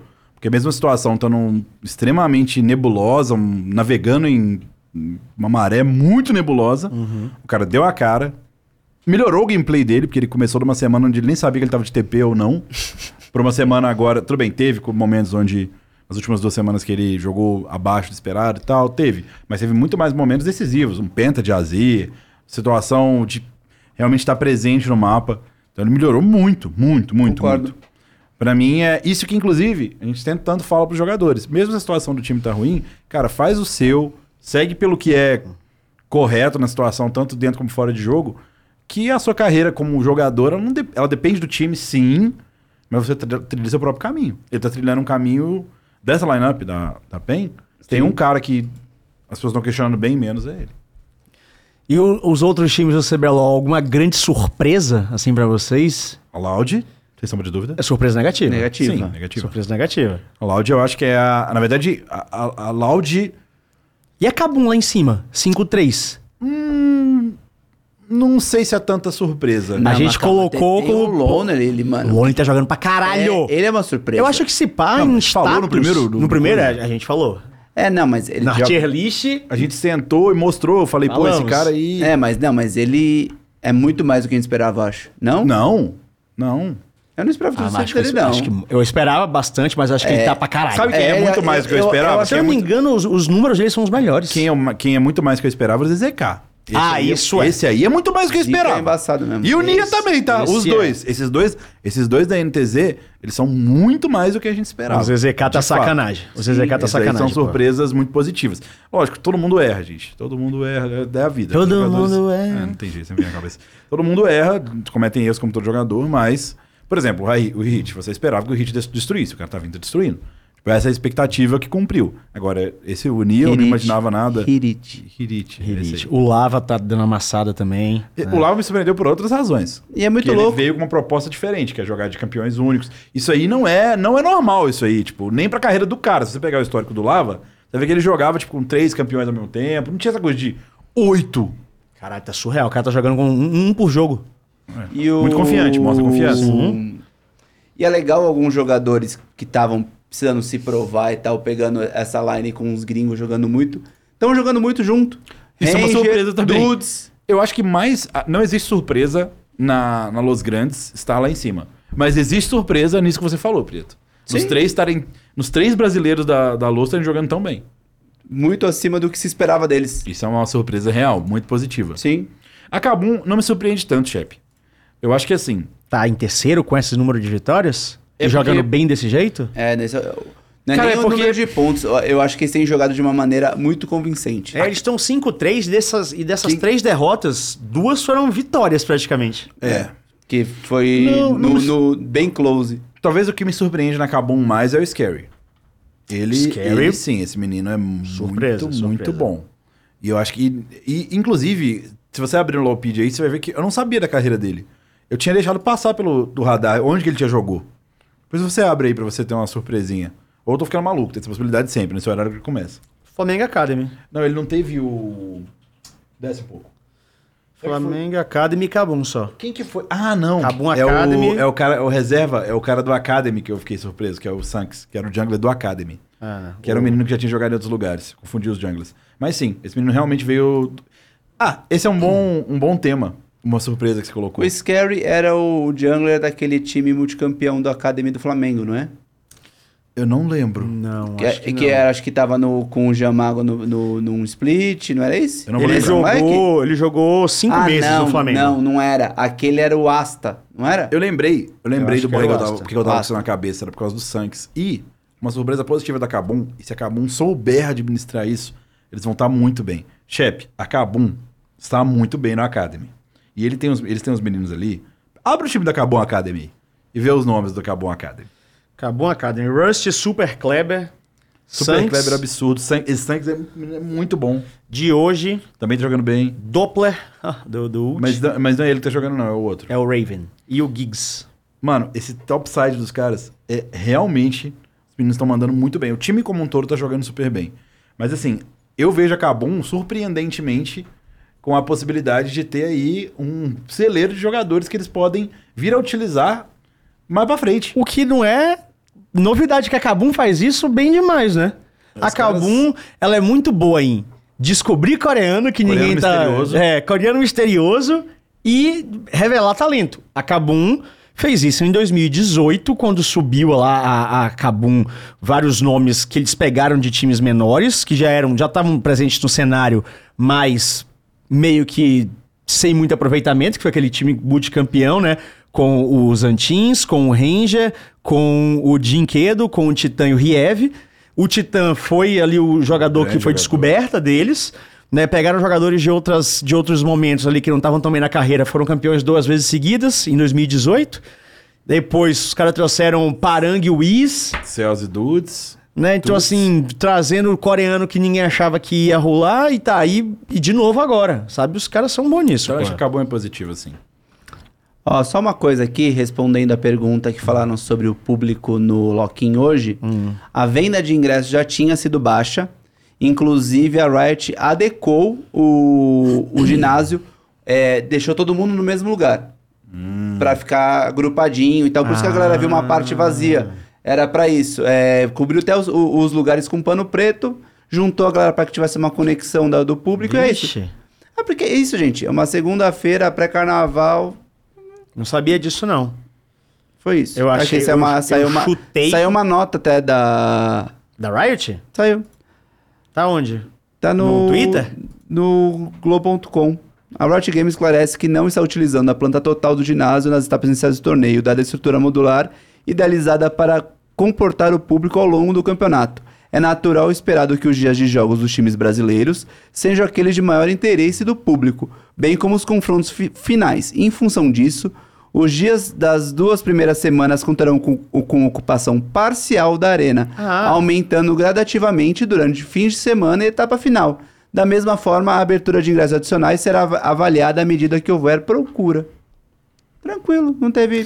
Você tá procurando a treta? É, pois é, né? Soube Essa disso aí, aqui essa- agora. E eu corrigi ele, só que ele não teve como. Mas loucura isso, ó. Tem, antes de falar dessa treta aqui, Que treta? vou falar já já. Hein? Treta? Gosto de treta, go- gostamos de. Treta.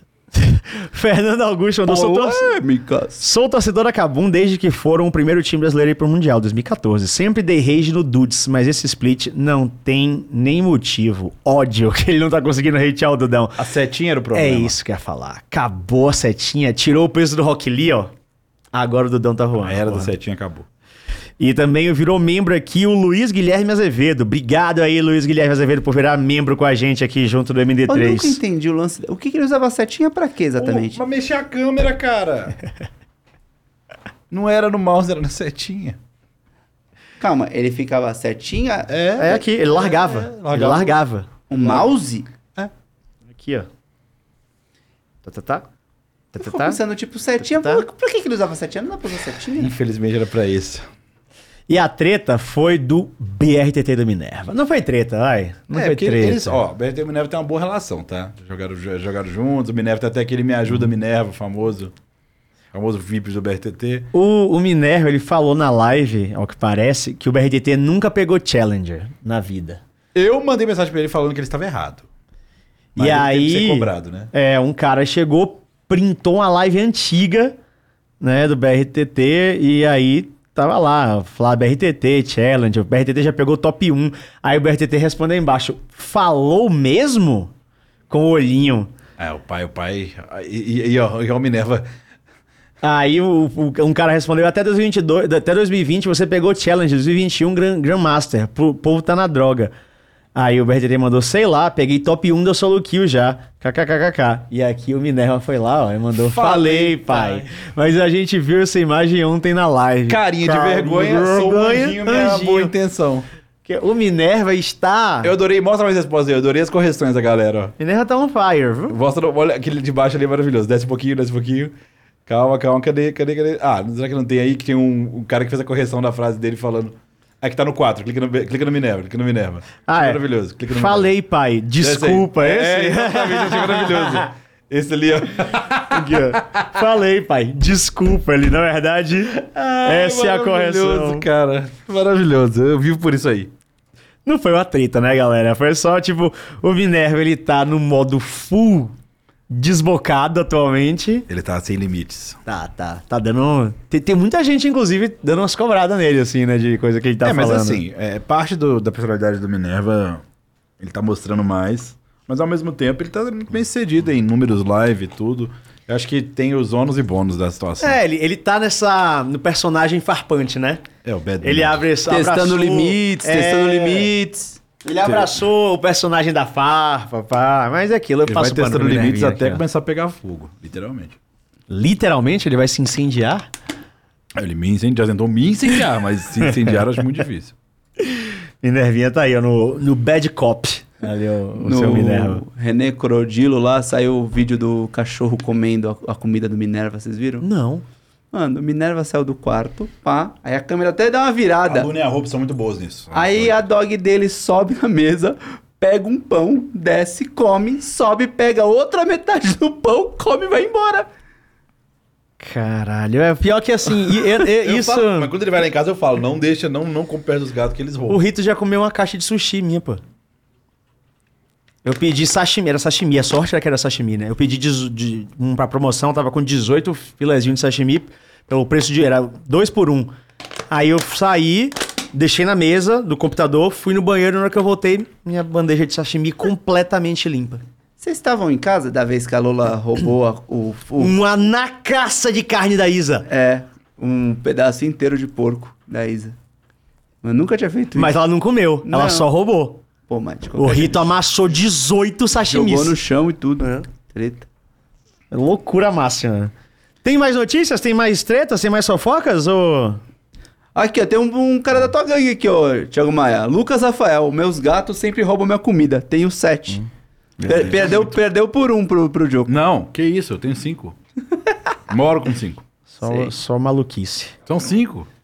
Eu comp- comprei petiscos pros gatos do Diogo, serem mais meus amigos. Tem a treta da Loud Academy? Que treta da Loud Academy? Esse eu treta? não fiquei sabendo, não. Já fa- Ah, a gente não falou da LCS. Olha, o, te- olha o Twitter do Dudes. Pera aí, deixa eu ver aqui. Mas eles, eles ficam beitando, eles, vão, eles ficam beitando esses safados. É. Dudes the Boy. Eles ficam beitando. Pois é, não sei. Kabum Academy Too Strong. Jace do Super e a Kali do, Dio- do, do de ontem muito forte. Mano, o que é que tá pegando com a Loud Academy? Ah, foi isso aqui. Mano, o que é que tá pegando com a Loud Academy? Alguém salva o Tutuco. Pior que ele é bom, Não, mano. Não. não. sei o que tá pegando. Ah, tem isso, que... que Muito investimento o Baiano mandou. A Loud Academy tá, o que tem, não é treta, mas a situação, né? Que tem a situação do Tuts, né? É o Tuts que tá na Loud Academy Mid, se Isso, não me engano. sim. Então, é que ele não vem jogando bem, parece que tem alguma coisa na lineup. É uma lineup que as informações pré-campeonato é que tava indo bem nos treinos. A lineup que tava a da Academy, no caso. Mas aparentemente não tá correspondendo no campeonato. E o Tuts não tá correspondendo. Porque, você, por exemplo, você pega o Crashel, você jogou ele na Academy. O Crashel ele tava passando por cima da Academy. Uma coisa que o Meicão fez hoje e tal. Se espera que um jogador campeão ou de nível CBLOL, quando eu desço pro Academy, ele passa por cima. E o Tuts foi um caso que isso não estava Só porque acontecendo. o Tuts é um baita jogador, né? É, mas assim, se espera exatamente por isso que ele performe condizente. Justamente tinha alguma coisa errada, né? Eu também achei. Ele tá só ali, só de boa. Ah, teve uma, uma parada que a gente. Nossa, isso aqui me doeu um pouco, porque eu gosto muito da pessoa. Isso O vai, dar, isso, vai dar, isso vai dar um problema. Quem? A Fnatic foi eliminada no início. Ah, eu vi. Porque agora tem esse negócio de, de, de- de- Vai eliminando, os times ficam por último e a Fnatic, a Fnatic ficou em penúltima. E era o Foi. retorno do Reckless. Sim, E ele pediu desculpas. sim. Ele acabou e pediu desculpas imediatamente, pô. É que a Fnatic está eliminada do Winter Split da LEC. A organização não conseguiu ficar entre os oito, me- oito melhores da colocados e não avançou para a próxima fase da competição. Reckless Undercarry da Fnatic pediu desculpas.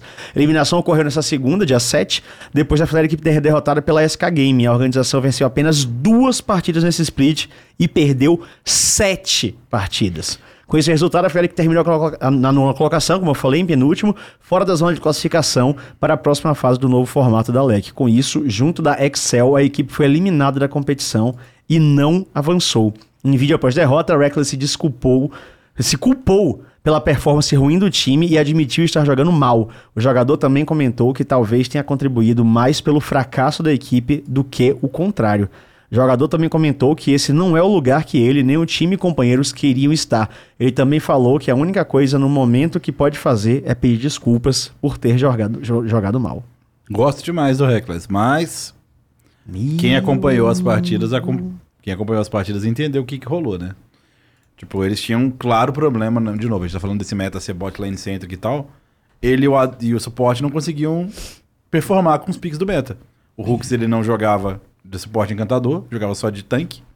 Puxava umas Leona, puxava Nautilus. Ó, eu confesso que eu não assisti, mas lendo eu alguns assisti. reviews gringos e tal, falando que o Hooks performou. Mas assim, a questão toda é que eles no draft já tinham uma situação desfavorável. Mas não foi só eles, não. Tem uma play que ela é bizarra, não, não vou conseguir achar pra mostrar, mas é um jogo que eles estão de Camille Azir. Que, mano, você olha para aquela play e fala, cara, não é possível que eu tô assistindo isso aqui. Parece, sério, parece coisa do Bronzilk mesmo. O cara mandou um Vivanetic, Vivanetic Stars. Meu amigo.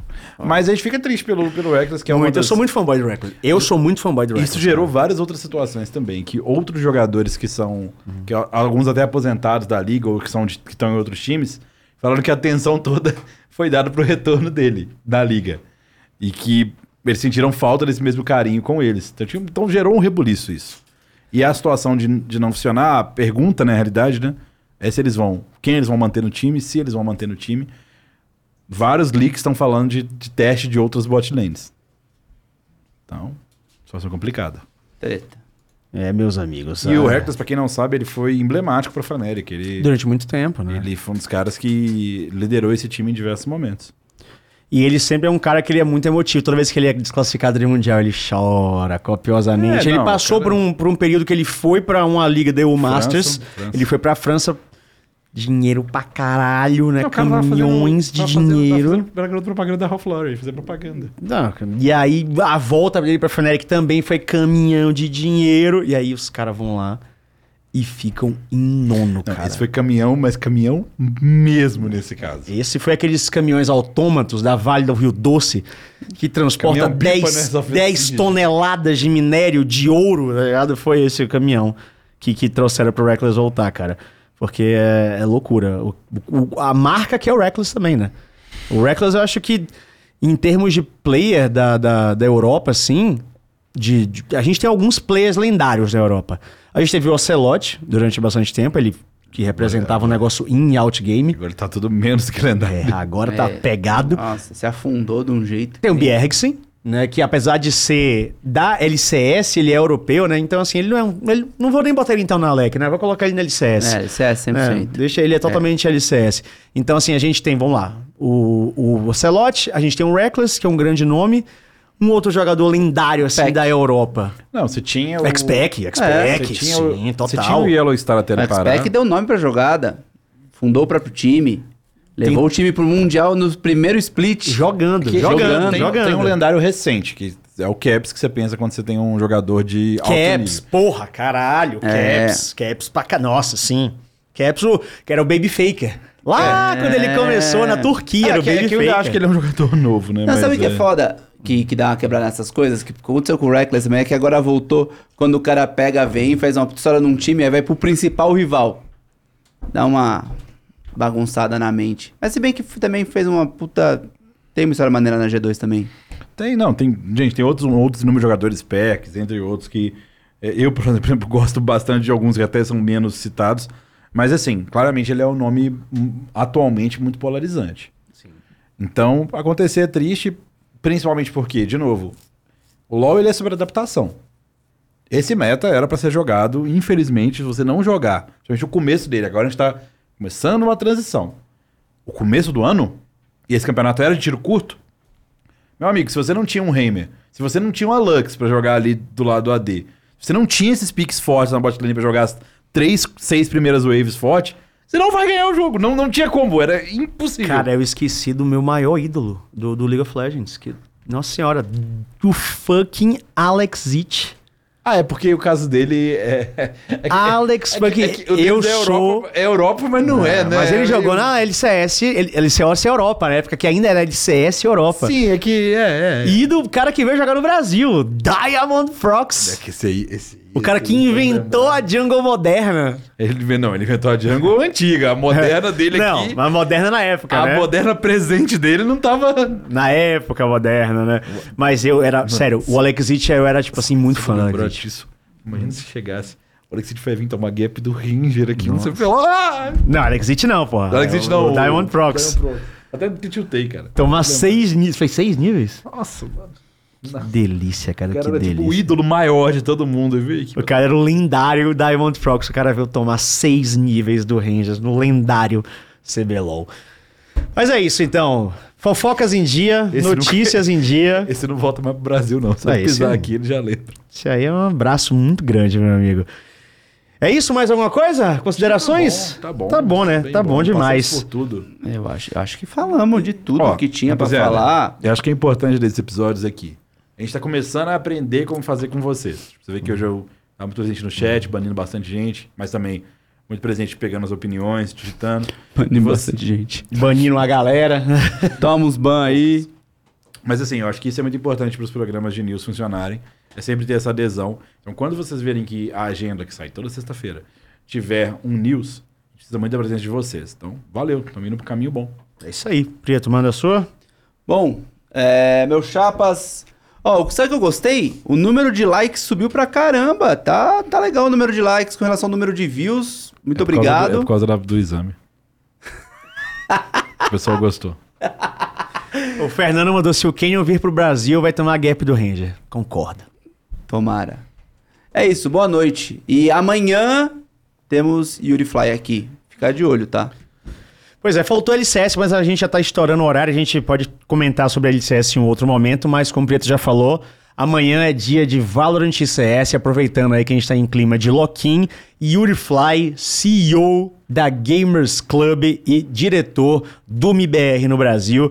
Então, vamos falar bastante aí sobre FPS. A gente conta com vocês. A gente sabe que quando o episódio não é de LoL, normalmente vocês não vêm em peso, mas dá essa força aqui pro MD3. O papo sempre é muito da hora. Ó, a galera tá aqui com uma, uma, uma campanha de finaleira em chegar em mil likes. Faltam 13 pra mim aqui. Não Do- sei se é isso. 10 agora, pra mim.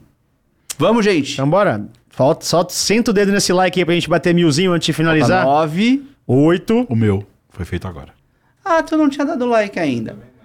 Tá Parabéns. querendo colocar esse dedo Mil, bateu. Escusos, boa, Bateu. Tá mil. falando dos meus dedos de novo, cara. Valeu. Desapega dos dedos. Então é isso, mais uma vez, muito obrigado a todo mundo aí pela presença em mais um MD3 News. Como o Diogo falou, a gente está construindo aqui ainda este bloco junto com vocês. O Flow Games News já é um sucesso absoluto da casa, então estamos tentando aqui dar essa encaminhada também pro esporte eletrônico, beleza? Amanhã tem Uri Fly, sete e meia da noite. E é isso, a gente se vê. Até a próxima. Tchau, tchau. Siga o meu canal. É isso, valeu, falou.